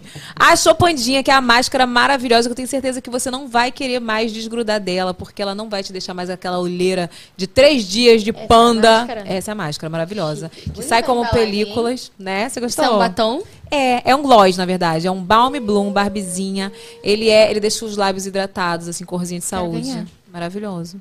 Vamos ver, né? Quem sabe? Esse kit aí, meu amor, esses três produtos maravilhosos, se você comprar agora nesse link que tá aí no QR Code, você ganha essa necessaire personalizada aqui, ó. Linda, cadê? Bota minha câmera aí. Olha que linda. E... Tá tudo aqui, ó, os três produtos. Hum, Ó, necessária exclusiva, hein, Evelyn? exclusiva, tem Edição poucas limitadíssima. unidades. Exatamente, poucas unidades. Se então, me der, eu vou carregar pra corre. cima e pra baixo, fazendo propaganda. Só quero ver, né, gente, que esse povo que fala que divulgar não divulga. Mentira. Tem QR Code na tela aí, gente? Porque eu não estou Tem. enxergando o QR Code como Aqui sempre. em cima de mim. Então aponta a câmera do seu celular aí, ó. Ó. E, e garanta E- já o seu kit. Vem cá, vamos falar de férias com ex, minha filha. Como que tu... Olha, a menina sai da igreja, mora lá em São João de Meriti, vira cantora e do nada vai de férias com ex. Um ambiente completamente contrário de tudo que eu faço. Que lá a galera vai pra beber, pra brigar e pra pegação. Eu não bebo, não brigo, não pego ninguém. Vou lá pra quê, tu? Eu fui lá, Dá close. mágico. a- Cara, Deus é tão Não bom comigo. pegar mais ou menos, né, ou Eu assisto, hein, Gabi? Ah, mas eu, eu peguei o quê? Três pessoas.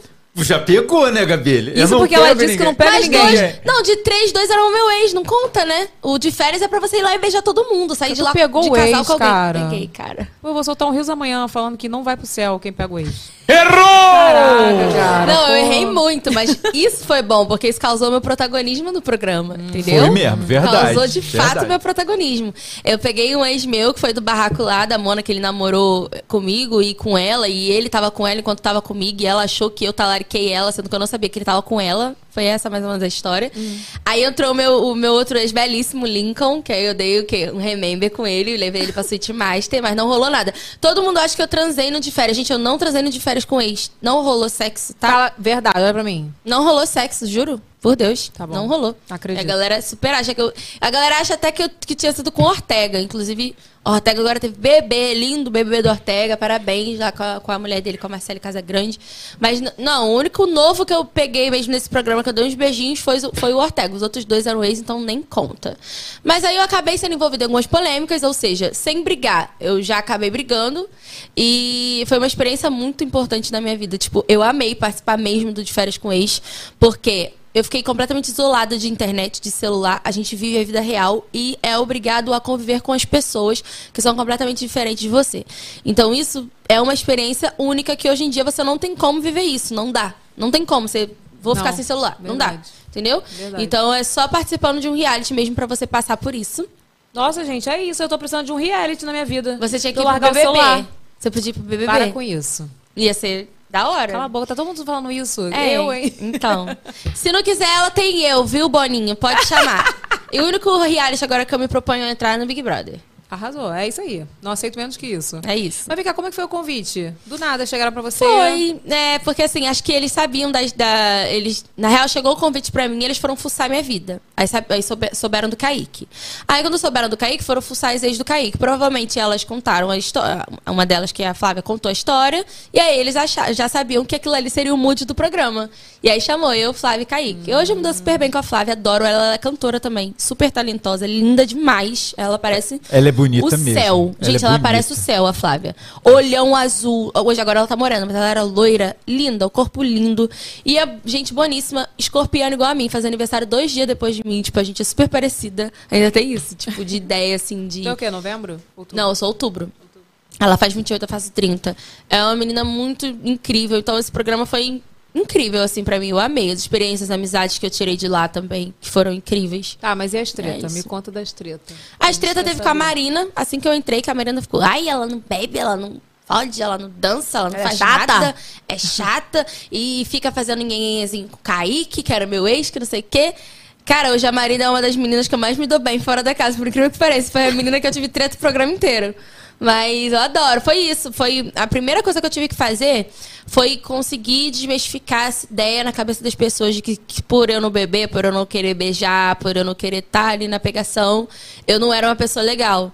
Então, no decorrer do programa, eu consegui mostrar que eu não precisaria estar ali na pegação, que eu não precisaria estar ali bebendo pra cacete, pra eu ser uma pessoa legal e pra eu estar inclusa no meio da sociedade que faz isso, porque os meus amigos, todo eu vivo no meio disso, eu só não faço parte.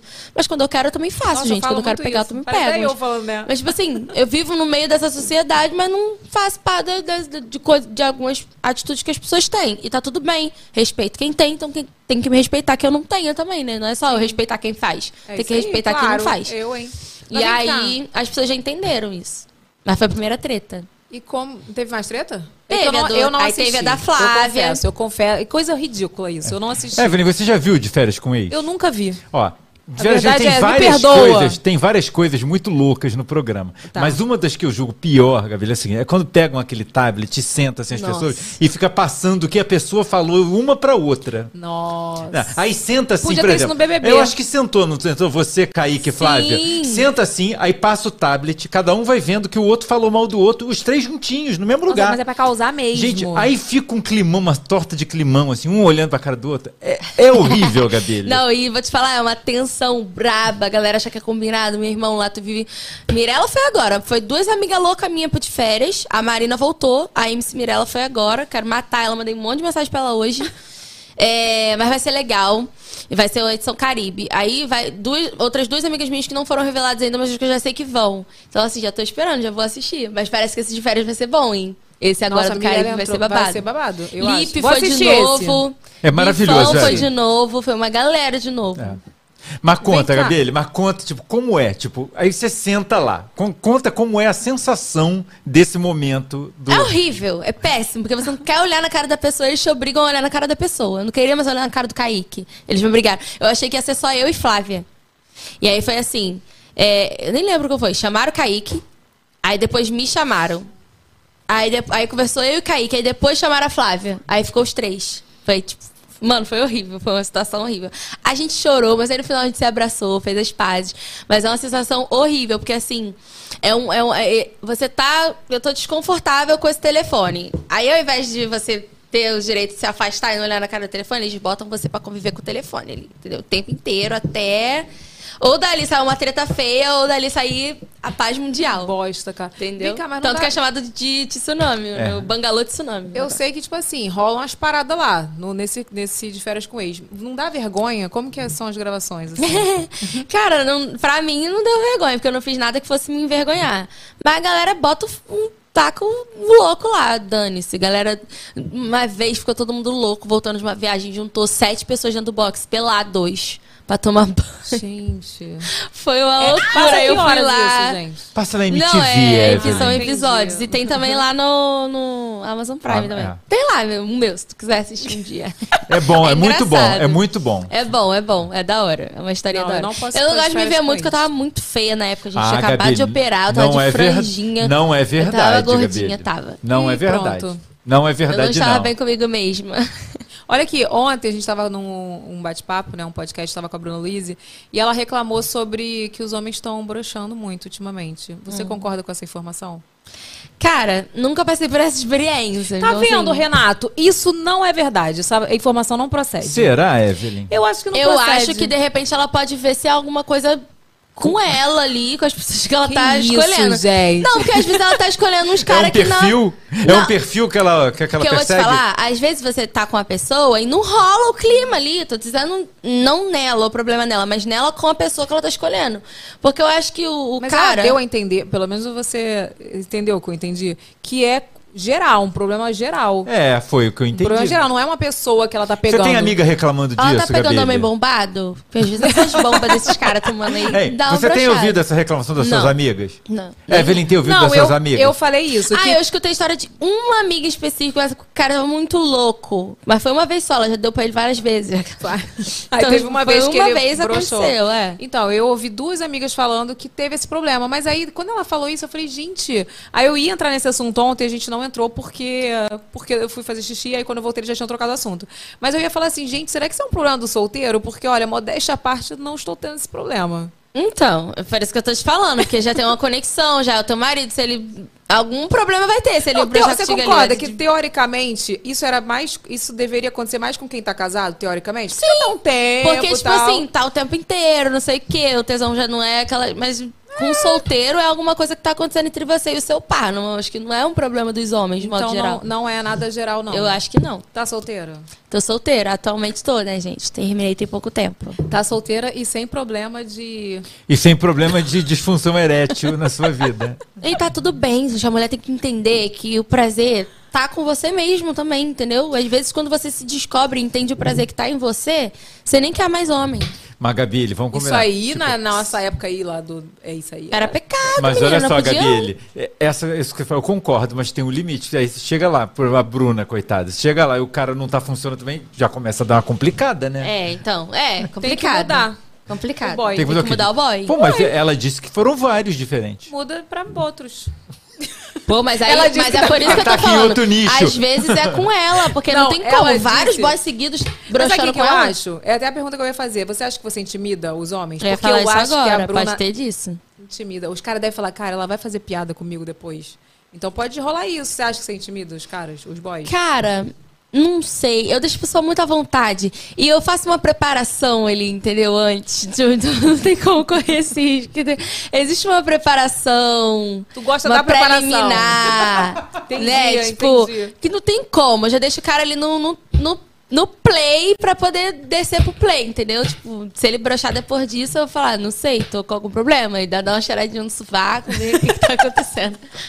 Cara, eu sou essa pessoa aí. Eu não gosto de, de ter. Sabe aquela história de falar assim, ai, vamos usar rapidinho? Não gosto. É, então tem, Tem que, que ter ter todo o negócio. Tem que ter, gente. Tem que ter uma beijação, tem que ter um negócio, né? Tipo, nossa, me dá raiva, que eu já passei por isso uma vez com um namorado meu. Que a gente foi pra ter relação. Eu tava seca ainda e o Boff tava querendo ter relação comigo. Eu falei, Boff, olha só, você vai molhar esse negócio antes de você. E não é só de molhar de lá fazer preliminar, é de me beijar, de me tocar, porque a mulher é muito Sim, sensível. com certeza. Entendeu? Porque Conversamos com uma pessoa aqui que faz o negócio fica ó. terapia tântrica. Ela falou muito sobre isso. Sobre a, mu- a mulher precisa muito mais do que o homem, essa questão da preparação, sabe? Tipo, Lógico, de- gente. Pelo amor de Deus. E vai ser muito melhor pro homem também, que vai dar mais vontade na mulher de querer fazer os trem lá. E o cara não entende isso, sabe? Eu, eu Aí vem com.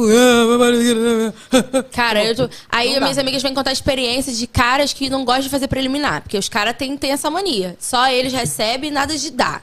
Entendeu? Fazer o negócio lá. Comigo eu nunca tive essa experiência. Eu nunca fiquei com um cara que não, que não fizesse também igual a mim. Porque se ele não fizer, eu também não faço. E aí não rola, Aí entendeu? chega pra ele falar, é difícil, né? Tô entendendo. Tá, tá- tem que forçar você a gostar do negócio. É, eu nunca, eu nunca passei por essa experiência, mas a maioria das minhas amigas contam que os caras não coisam elas. quer. Eu fico, cara, não, né? Não tem como isso. Tipo, por quê? É, mas tem essas pessoas, É, então. infelizmente. Enfim, vamos pro fato ou fake? Ou você quer fazer alguma pergunta? Você tá com cara de quer fazer Quero pergunta? fazer per cara de pergunta? Tá com Quero- cara de quer fazer pergunta. Não, é que Cadê você falou cara? da Fernanda. é que você falou da Fernanda, eu me lembrei de uma coisa que ela falou aqui pra gente. É, a Fernanda disse que rapidinha nunca vale a pena. Tipo, ela, não, não pode. Você ela também falou é- que não existe isso. não existe. Não, mas assim, e, assim Não, eu já mas- achava. Mas quando ela veio aqui, eu tive a certeza que realmente esse negócio de rapidinha é assim. Não funciona. Vai ser rapidinho pra quem? Vai ser bom Só pra quem? pro homem. Entendeu? Só pro homem, concordo. Tipo assim, se eu tenho um relacionamento de muito tempo, como eu tinha, que eu namorei quatro anos, um bofinho. E aí, tipo, vou viajar, chego, aí ele tá indo viajar, que ele era cantor também. E aí a gente se desencontrava muito. O único momento que a gente tinha, caraca, a gente tem meia hora, bora, bora. Mas naquelas meia hora ali, os dois saíam ok. Não tipo de só o cara, ai, me dá só uma mamada aqui. não, você vai embora, entendeu? Ou é os dois ou não é ninguém, filho. Ou é, ou é pá, não tem isso, é essa te poupar. Ou é Minha pau ou é filha, ímpar. depois que eu, eu descobri que a mulher pode ter uma ajuda, entendeu?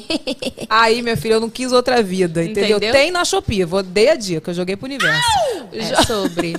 A minha amiga me indicou um dia desses aí, um tal de um sugador aí que tá fazendo sucesso. Ela falou, nem tô sentindo falta de homem. Inclusive, quando tô ficando com homens, tô achando os homens fracos depois desse sugador. Ela falou pra mim. Sério? Juro por Deus, a Anne. Anne Borges, siga pra mais Não, dicas. eu, eu- a ajuda que eu falei é um negócio pra usar junto com bofe. Maravilhoso. Não existe Isso mais aí esse eu nunca negócio. fiz. Minha filha, vou te dar um de presente.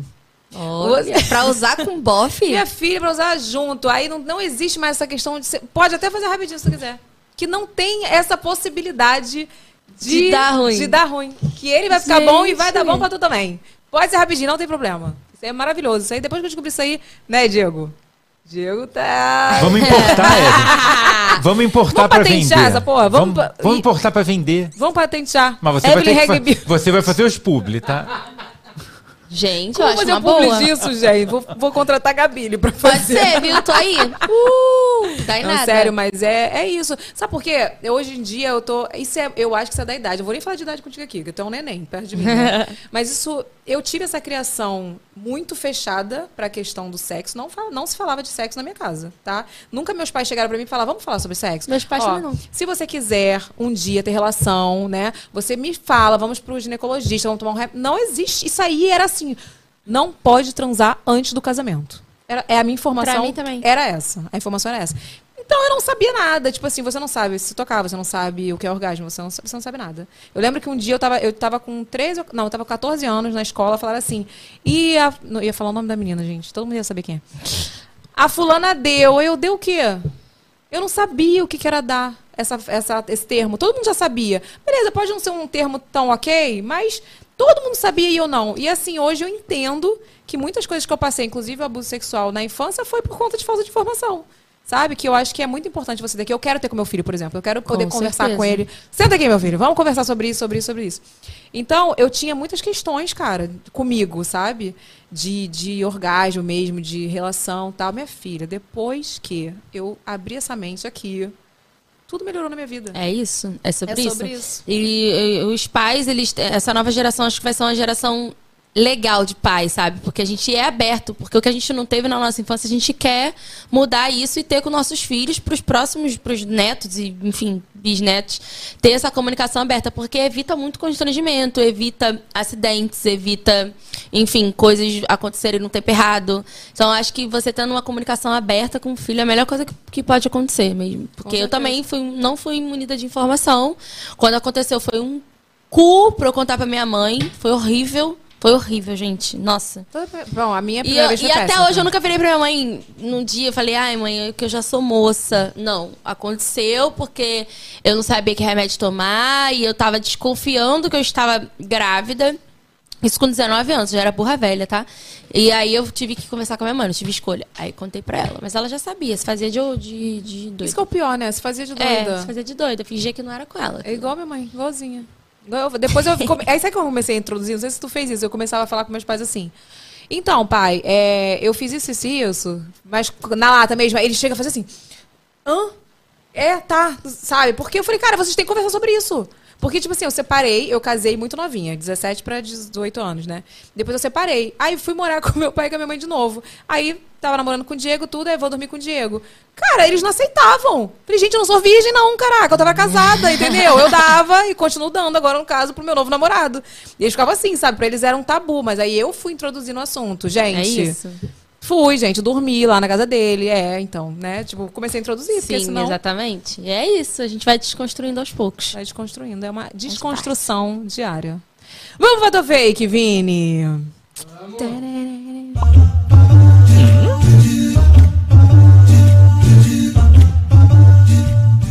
Fato ou fake? Vamos botar vários fatos aí na tela e você comente, por favor. Tá.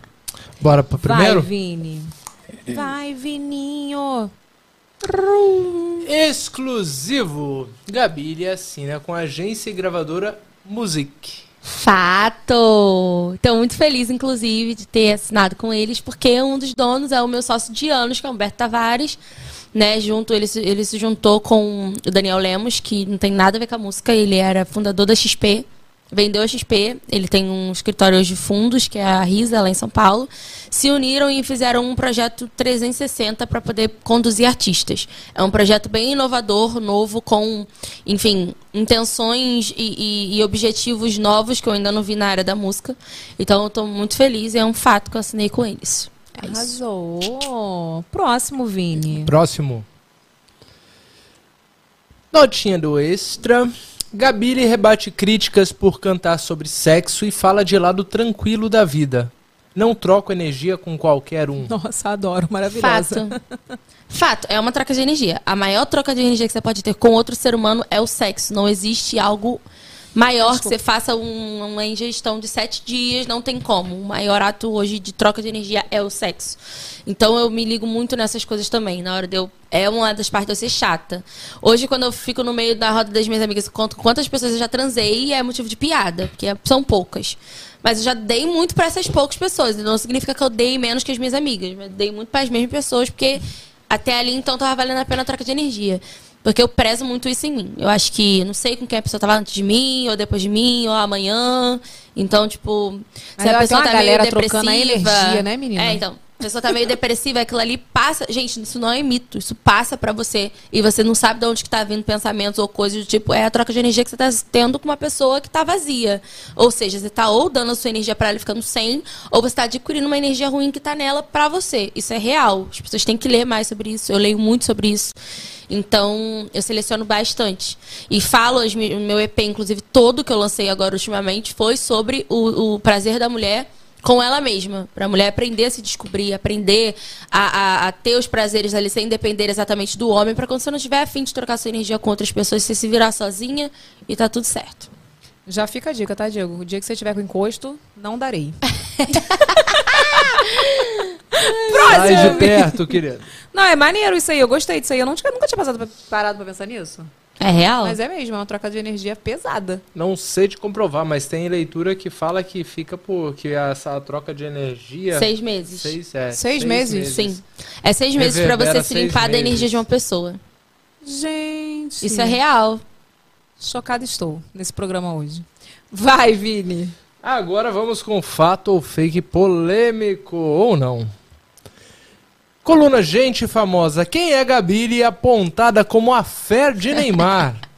Na época que saiu isso aí era fake, mas já foi um fato. Entendem essa transição? meio fato, Eu meio amo. fake. Não, é porque Eu amo quando pessoas eu, sinceras. quando eu ficava com ele, ninguém, absolutamente ninguém nesse país sabia. Ninguém. E aí depois eu virei amiga dele. Então, automaticamente as pessoas viam a gente se comunicando, viam quando eu fui pra Paris, que eu fui na casa dele, que eu fiquei na casa dele. Só que nessa época eu não tinha absolutamente mais nada com ele mesmo, era amizade. Tanto que ele estava com outra pessoa na época que eu estava lá. E aí começou a sair um monte de notícia que eu tava com ele, que eu tava viajando com ele, que eu tava na casa dele, que eu era nova fé, que eu era nova não sei o quê. E não era não. Então na época era isso aí era fake. Quando foi fato, ninguém sabia. Fa- Faz três anos, entendeu? Ninguém sabia. Eu gosto assim. Eu go- A mulher tem disso, sabia? A mulher faz as coisas e ninguém descobre, não. Ah, então. Aí quando descobre, já é até fake já. Já era amigo muito, muito mesmo. Tipo assim, de não rolar mais maldade nenhuma. E aí a galera chegou atrasada. na Perderam o time. Perderam. Até Perderam o porque time. eu não ia postar que eu estava em Paris na casa dele se eu estivesse tendo alguma coisa com ele, né? Tá Então, é vendo? uma não fez óbvia. mídia. É uma não coisa fez óbvia. mídia. Tá vendo? Pois Poderia é. ter feito. Eu faria. Eu, hein? E na último. época, Pô, na época isso deu uma merda do cacete. Deus me livre. Olha aqui, Nossa, tem mais não, Tem né? mais um. Ah, tem mais Tem um? mais Porque um, geralmente tem são três, né? Então vai. Não, a produção tá querendo. gostando. Agora é de Tão 4 a querendo. 5. Hum. Proibidão. Cantora Gabile levanta a bandeira das mulheres fanqueiras. Por que não podemos objetificar os homens como eles fazem com a gente? Fato. Falei disso aqui podcast inteiro quase, né? É um fato. Isso aí, de, de fato, eu não canto música objetificando homens, porque eu acho que a gente não ganha essa lei numa disputa. A gente não ganha essa briga numa disputa. A gente ganha, é, na real, mostrando pra eles que a gente pode ter o mesmo direito. Entendeu? Ah, o cara pega 20 mulheres, ele quer uma menina direitinha pra namorar pegando 20 mulheres, sendo putão. Normal. A mulher pega 20 caras e quer um cara pra assumir. Ah, ela pega todo mundo, como é que eu vou assumir? Ué, É. por que, que a gente tem que assumir vocês que pega todo mundo? Vagabunda, já fala logo, é é, vagabunda. puta, pega todo mundo. Então, tipo assim, é começar a equilibrar essa balança aí. Se vocês podem, a gente pode. A regra é simples pra todos. Eu vivi isso aí na pele, meu filho. Meu ex-marido ficava fora de casa vários dias. O dia que eu fiz isso uma vez, já Deu era. ruim, né? Deu Ué. muito ruim. Mas aí depois a gente Direitos separou. iguais, gato. Olha aqui, como que é a sua relação com as redes sociais? Tipo, tudo é conteúdo, você posta tudo, você não tá nem aí, tudo tem programação de conteúdo. Tenho programação. Inclusive, recebi meu cronograma hoje. Mas é tudo voltado pro meu trabalho de música mesmo. Cadê? Meu Queremos ver seu cronograma, queremos ver. O meu stories que é uma coisa mais livre, mas tirando isso, é tudo cronometrado. Deixa eu abrir o cronograma. cronograma Quero ver cronogramas, gosto de ver cronogramas. Aqui, cronograma. Dia Vai. 2 vai ao ar o programa MTV Hits, que eu participei hoje. À noite, Vaca Cast, fazer post na- no feed e stories. Amanhã tem lançamento da mixtape, vou compartilhar. É, o- o- ah, tá. Estão exibindo o plano de mídias sociais de uma vez, que eu vou postar uma foto e vou fazer stories divulgando com o link. Também tenho que divulgar uma marca que eu faço publi. No dia 5 é gravação de um clipe que eu tenho, que eu posso fazer os conteúdos dos bastidores no dia e postar nos stories para anunciar que o clipe vem na próxima semana. É, Tem um clipe que eu lancei com o MC Jacaré essa semana, que eu tenho que postar stories e um corte do clipe no Reels. Aí tem as datas, os horários e tudo que eu tenho que postar. Esse cronograma Gosto, tá vai até vendo? sexta-feira. Esse é o cronograma que é tipo o meu cronograma, é livre. Tem o que você tem que entregar, Sim. mas não é engessado. Não, não entendeu? é engessado. Eu, eu falo e entrego do meu jeito. Só sei que eu tenho que entregar. Entendi. Porque a dúvida agora, a polêmica, é do cronograma da Bianca Andrade. Todo mundo quer saber se é, se você bota bom dia, tem que botar lá bom dia. Uma foto do café da manhã. Não, Não sei o que, não sei o que lá. Eu já falei, gente, eu não acho isso. Eu acho ótimo porque a pessoa, quando ela é muito desorganizada, isso aí, é funciona. ótimo. Mas pra Mas gente pra que mim já vive funciona. no orgânico ali, tipo, pra mim não funcionaria. Porque eu, eu tô fazendo tudo toda hora, o tempo todo, ao mesmo tempo. Então, Não, exatamente. Hoje, tipo não assim, funciona. postei vários stories com meu filho, porque foi uma coisa que nunca aconteceu. Assim, nunca aconteceu, não, mas já aconteceu. Mas muito difícil eu conseguir encontrar com meu filho antes de vir pra cá. Então, dia de podcast, eu não vejo meu filho depois que ele volta da escola. Mas aí, tipo, eu tinha viajado, eu falei, Diego, vamos buscar ele um pouquinho mais cedo na escola, porque eu quero ver ele e tudo. Então, pô, postei vídeo dele comendo, por exemplo. Como que eu botei isso no meu cronograma? Então, eu gosto do orgânico. O orgânico me atrai. Eu, e eu acho que é o que funciona, é a vida. com certeza. Real é o orgânico, né? Enfim. Mas gostei do seu cronograma, bem organizado. e como você liga, lida assim com hate, amor e hate, né? Porque tem aquelas pessoas que te amam muito e tem as pessoas que te odeiam na Não internet. ligo, não. Como você lida? Caga. É.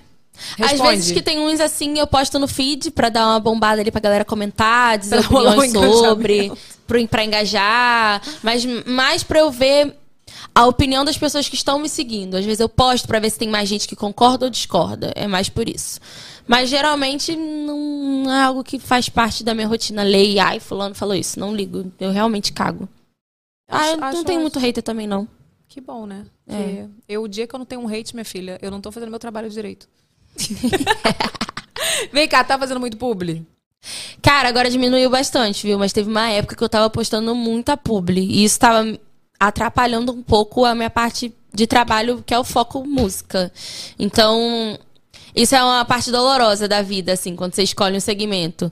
Eu deixo de ganhar bastante dinheiro como influenciadora, digamos assim, porque eu sou cantora. E às vezes, se eu, se eu for muito influenciadora, a influenciadora confunde um pouco o meu público de música. E a galera passa a me consumir mais como digital influencer do que como cantora. Então, isso é algo que eu tenho que manter muito equilibrado. Então, eu só mantive algumas marcas em específico, não faço mais grandes publis igual eu fazia antes, para coisas aleatórias, tipo, depende muito. Entendi. E nossa pergunta de milhões, tá rica? Rica ainda não, com digamos que eu tô com a vida ok. Hoje eu posso sair, comprar o que eu quero, Tá sem me rica. preocupar. Então tá rica. Mas eu não acho que você tá rica. Rica é tipo, caraca, eu vou comprar uma casa amanhã. Ainda não tô nesse naipe, mas tipo assim. Sempre tem esse questionamento, vida- né, Renata? É, que eu acho que não dá pra saber. Aos olhos, eu, tipo, de- aí eu vou falar igual a comparação do meu, do meu sócio. Eu zoei ele esses dias. Falei, vem cá, você é milionário? Aí ele depende do parâmetro. Se for julgar com a, com a expectativa da maioria dos, dos- da sociedade hoje, eu sou milionário. Mas se for comparar eu com o Neymar, eu sou pobre. aí eu falei, Não, minha filha, comparou qualquer pessoa com o Neymar, somos é pobre. pobres. Mas, tipo assim, é isso. Comparado as pessoas, a sociedade que a gente vive hoje, eu posso me considerar uma pessoa rica, pela casa que eu moro, pelo carro que eu tenho. Mas não aonde eu quero chegar. Então, ainda sou pobre. Entendi. Mas a gente sempre vai estar achando que a gente Que a é chegar, que a gente é pobre. É, é, tem Faz esse parte. negócio. Vamos pro superchat, Renato. Você mandou o seu superchat, palhaço? Se você ainda quiser mandar, dá tempo? Não dá tempo não, né, Renato? Ou dá tempo? Não dá mais tempo. que não. Então, vou ler os superchats que tem, hein? Cássia Cristina. Cássia Cristina disse: Conheço a Gabi desde a minha adolescência. Tivemos uma amizade muito intensa. Ela é. No... Hã? Tivemos uma amizade muito intensa. Quem Ela é? Nunca vou esquecer do dia que fomos. Como é o nome? Cássia Cristina. Ah, Cássia Cristina. Fomos para a Copa e ela fazer a audição para ídolos, mesmo com a distância. Amo muito ela. Beijos, Eve. Beijo. Ela é da onde? Ela é lá de São João de Meriti. Ah, da ela nossa vivia área. comigo lá no Morro da Palmares. Ela foi com o ídolo no Ídolos me acompanhar. Ela aqui. audição. Ela na Copa, isso. ela ia pra igreja comigo também. Uma querida, beijo, Cássia. Ela vai pra Obrigada igreja por estar ainda? assistindo. Cássia, tu ainda vai Acho que igreja, vai. Cássia? Cássia não se desvia, não, hein? Ó, a Mandelisa, a Mandelisa, a nossa embaixadora, ela disse: tenho um golfinho mágico que eu comprei na Shopee. Que isso, gente? Deve ser essas dicas de milhões que tu deu aí pra usar junto. Que que? que... Golfinho é foda, mas não... Ah, entendi! Não é. Agora que eu entendi por que botaram isso aqui. Entendeu, meu jovem? não é o golfinho mágico. Não? é o, te- o negócio do sugador é golfinho mágico? Não. Não é golfinho Mas ela não mágico. deu um apelido pra não escrever o que era? Não, eu tenho um golfinho mágico que eu comprei na Shopee. Não é golfinho mágico a Mandeliz. A Mandeliz vou te mandar o link pra tu comprar. É maravilhoso, ó. Olha, eu vou dar a dica. Ele é tão maravilhoso. Tem dois, porque tem dois que eu gosto. Um é que você bota no celular. A gente e- tá igual. Ai, gente, olha. Ai, nós somos irmãs sem a mão, unha. a mesma mão, Né, menina. Olha isso. que merda, cara. Eu vi perdi dentro do avião. Que ódio. Mas é isso, olha, Márcia, não me mata. Amanhã eu vou fazer minha manutenção. Perdi Ai, uma unha. indica ela. Eu tô precisando tanto. Eu vi que a sua unha é tão bonita. Mentira! É maravilhosa. Porque eu só faço em São Paulo. E sabe que o pessoal fica falando assim, ah, Evry, você, a, a unha da Márcia cai toda hora. Não cai. Sabe o que, que é? Eu sou terrível. Eu bato, pá. Aí eu vou abrir caixa, que não pode, né? Aí eu pego a unha e faço assim, "Ih". então toda hora a unha cai por isso, porque eu sou ridícula. Tanto que essa, mão- ó, essa mão que eu não uso, quase, não cai. Então, aí, tá vendo? A minha não, ela é também impacta. maravilhosa. Então eu vou te indicar. Márcia aí, ó, consegui uma cliente de milhões pra você. E ela vai lá na minha casa, viu? Mas ela também é aqui no prédio. Ah, então. Maravilhoso. Não, do nada a gente no podcast falando. Do nada. É, desculpa, gente. Olha aqui, o que, que eu tava falando do golfinho? Era isso que Golfinho eu tava falando? mágico. Você tava citando Um. os modelos de golfinho mágico. Então, um, o, você bota o aplicativo no celular do cara. E aí ele controla o negócio do Gente, celular dele. É maneiro, velha. cara. Isso aí é mara por quê? Porque aí ele controla o babado, entendeu? É legal. E o outro é o da Marcela. Fazer jabá pra Marcela aqui. Vocês sabiam que a Marcela, Marcela McGowan, que veio aqui, que a gente entrevistou, ela lançou uma linha de vibradores. Vocês viram isso? Qual, qual é o que foi que eu comprei que eu amei? A, a Nix, Nigix, sei lá. Peraí, deixa eu ver que eu vou falar aqui pra vocês certinho. Tu soube, não? Que ela lançou Não. uma linha de Velha estou. vibradores? Inclusive, beijo, Marcela. Não, Pode e- voltar a qualquer momento. Marcela, é maravilhoso, viu? É... Ludix é o nome da marca. Aí tem vários, tem tipo pra todas as ocasiões que você quiser. Como eu estava querendo economizar, eu comprei só um. Mas acho que são quatro modelos. É o Magix. É o Magix, esse aqui, ó. Gente. Ele é maravilhoso esse. Esse aqui, é- esse que é pra usar junto, que eu te falei. Pra usar Ah, junto, tá. entendeu? Aí é ele que bota ali Ele bota os dois. Não, Já- não, não precisa botar os dois, ele não fica dá. segurando um e botando o outro. É, mas até pode segurar também. Não tem... Você não precisa deixar ele segurar, porque ele já vai estar fazendo outro trabalho, entendeu? Entendi. Você faz esse trabalho, então é maravilhoso. Olha aqui, eu vou te presentear, obviamente. Hum. Não, primeiro não. Primeiro eu vou te presentear com a avacalhada, tá? Ai, avacalhada. Antes de é você é um- É uma abrir. trollagem? É, é um presente avacalhado da nossa produção, que inclusive, cadê a produção? Pode explicar o presente, tá? Olha, essa dica foi uma fã sua que mandou, tá? Ela falou que você está precisando, que você vai pros... É o Magix. Mentira. Não, não é. Não, ela não recebeu essa dica. Mas ela falou que é um utensílio que você está necessitada quando você sai à noite. hum, tu pode abrir. É a avacalhada de hoje. Aí você explica por quê. Não vai pular, fique tranquilo. Já entendeu? Explique, por favor. Eu acho que é pra eu calar a boca.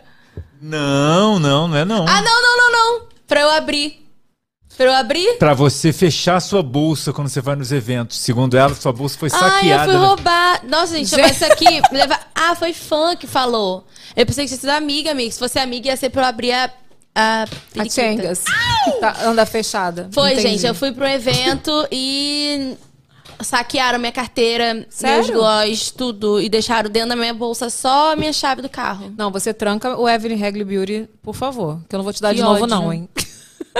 Pô, se fosse uma amiga minha, você pode trancar outra coisa, filho. Já tava imaginando coisas aqui. Tá vendo? Já pensou besteira. Olha, eu vou te presentear, Ah, obviamente. pensei que eu ia ganhar nessa Cezinha. Com o meu kit maravilhoso, que se você quiser comprar, tá? Os três produtos que eu falei pra você, o Brilhou, que é o óleo corporal maravilhoso, a Chopandinha, que é a máscara, que não vai te Hum. Deixa eu deixar com olho de panda. E o Máscara. Balm Bloom Gloss maravilhoso, Barbizinha. Você vai ganhar essa necessidade exclusiva e é por tempo limitado, porque são pequenas. Como é que fala? Li- Tiragem, Tiragem limitada. limitada. Então Só tem. QR Code aí na tela. Por favor, close na Gabi usando Barbizinha. Nossa, fica. Hum, gosto de chiclete. É maravilhoso. E tipo, você fica com careca de saúde e ele não fica assim, ó. é, não, não, não, Não fica. Pegajoso. Não fica, ele hidrata. É gostoso. Gostou? Ai, que maravilhosa, viu? E se você quiser garantir, tem lá. No... Qual é a seção, ô, Renato, que tem lá no site que tem vários A outros categoria cartão virou day. kits? Cartão virou day, Tem um banner outros kits. gigante na home também, pra pessoa pode ir direto. Boa, tem vários. Tem um banner lá gigante, então só É, você ir então tem esse kit, mas é somente esse kit que dá necessaire de, de presente, tá? Ah, entendi. É só nesse, os outros Ó, deixa eu falar kits uma coisa. Essa necessaire personalizada aqui, quem faz é a Brinde Ateliê das Lopes. Inclusive, se você estiver precisando fazer qualquer coisa pra sua festa, pra sua empresa, brindes corporativos, ela faz. Ela é maravilhosa. Brinde Ateliê das Lopes. Olha, ô, ô Aninha, olha aqui, ó, quem tá levando. Gabile. E também essa aqui, tá? Tem mais, calma. Tem a do programa. Essa também, personalizada. Vários presentes. Por ela. Eu amei. Vários produtos, gente. Na verdade, eu troquei, né? a personalizada é essa. Como da assim? Brinde Ah, Ateliê do das Lopes, é essa. Não, a outra também é. É. Não, é também personalizada, mas. E você entendeu, Renato? Gente, eu fiquei com calor do nada. Eu amei, amei, amei. Gostou? Para você, meu amorzinho. Muito obrigada, gente. Eu amei ser mimada nesse programa. Ela achando que não ia ganhar nada aqui. Olha aqui, eu amei que você veio, você é uma Eu amei querida. também. Amei saber que nós somos conterrâneas de vizinhas agora. é as vizinhas e também da história, né? Que é bem parecida. Você é filha de pastor também, Com super vários tabus. entende meus pensamentos. Muito. Amei, amei. Me senti representada. Obrigada, Obrigada pelo convite. vindo. Obrigada, Vaca Cast. Sempre que quiser, tamo aí. E é isso. Volte sempre, viu? Olha aqui, Beijo. quinta-feira temos programa ao vivo às 8 horas da noite. Vamos ter mudanças em breve sobre isso, mas depois eu comunico. Não é pra falar agora, não, né, Renato? Porque não está na pauta, então não é pra falar. Quinta-feira temos Alice Salazar, que já chegou no Rio de Janeiro. Já? que é? Você não sabia? Não, não vi. Ela já está presente no Rio de Janeiro. Bom, só Gente. se eu tô muito louca, porque ela me marcou num stories. Jura que ela já ela me chegou? marcou num story. Chique, né? Ah, ela é muito chique. Peraí, eu vou até ver. Peraí, porque Ela é pioneira da internet, ó. ela é pioneira da internet, igual eu, porque eu capinei esse mato, né, minha filha? Ela Eu foi a sei, primeira gata. influenciadora que lançou produtos, Gabile, com marca própria. É Com- isso aí. Com o nome dela. Olha aqui. Peraí, ó, ó, a placa. Rua Dias. É, ela está no Rio de Janeiro. Ela estava na linha amarela. Isso não é linha amarela? E amarelo. Tá vendo? Ela tá, já está, Alice Salazar, Alice Salazar já está no Rio de Janeiro para conversar com a gente quinta-feira às 8 horas da noite. Então anota na sua agenda. E é isso, vai lá no canal de corte, se inscreve para você saber os babados, porque depois desse bate-papo aqui, babadeiro enorme, tem os cortes lá, todos os assuntos que a gente conversou. Se inscreve lá no nosso canal e também deixe seu comentário aí o que que você achou que a gente quer saber, porque no chat não fica gravado. Beleza? Beleza, Creuza? Um beijo e até o próximo vídeo que amanhã tem nesse canal. Beijo. Beijo. Ela chegou com muito entretenimento. Esse é o Vaca Cast.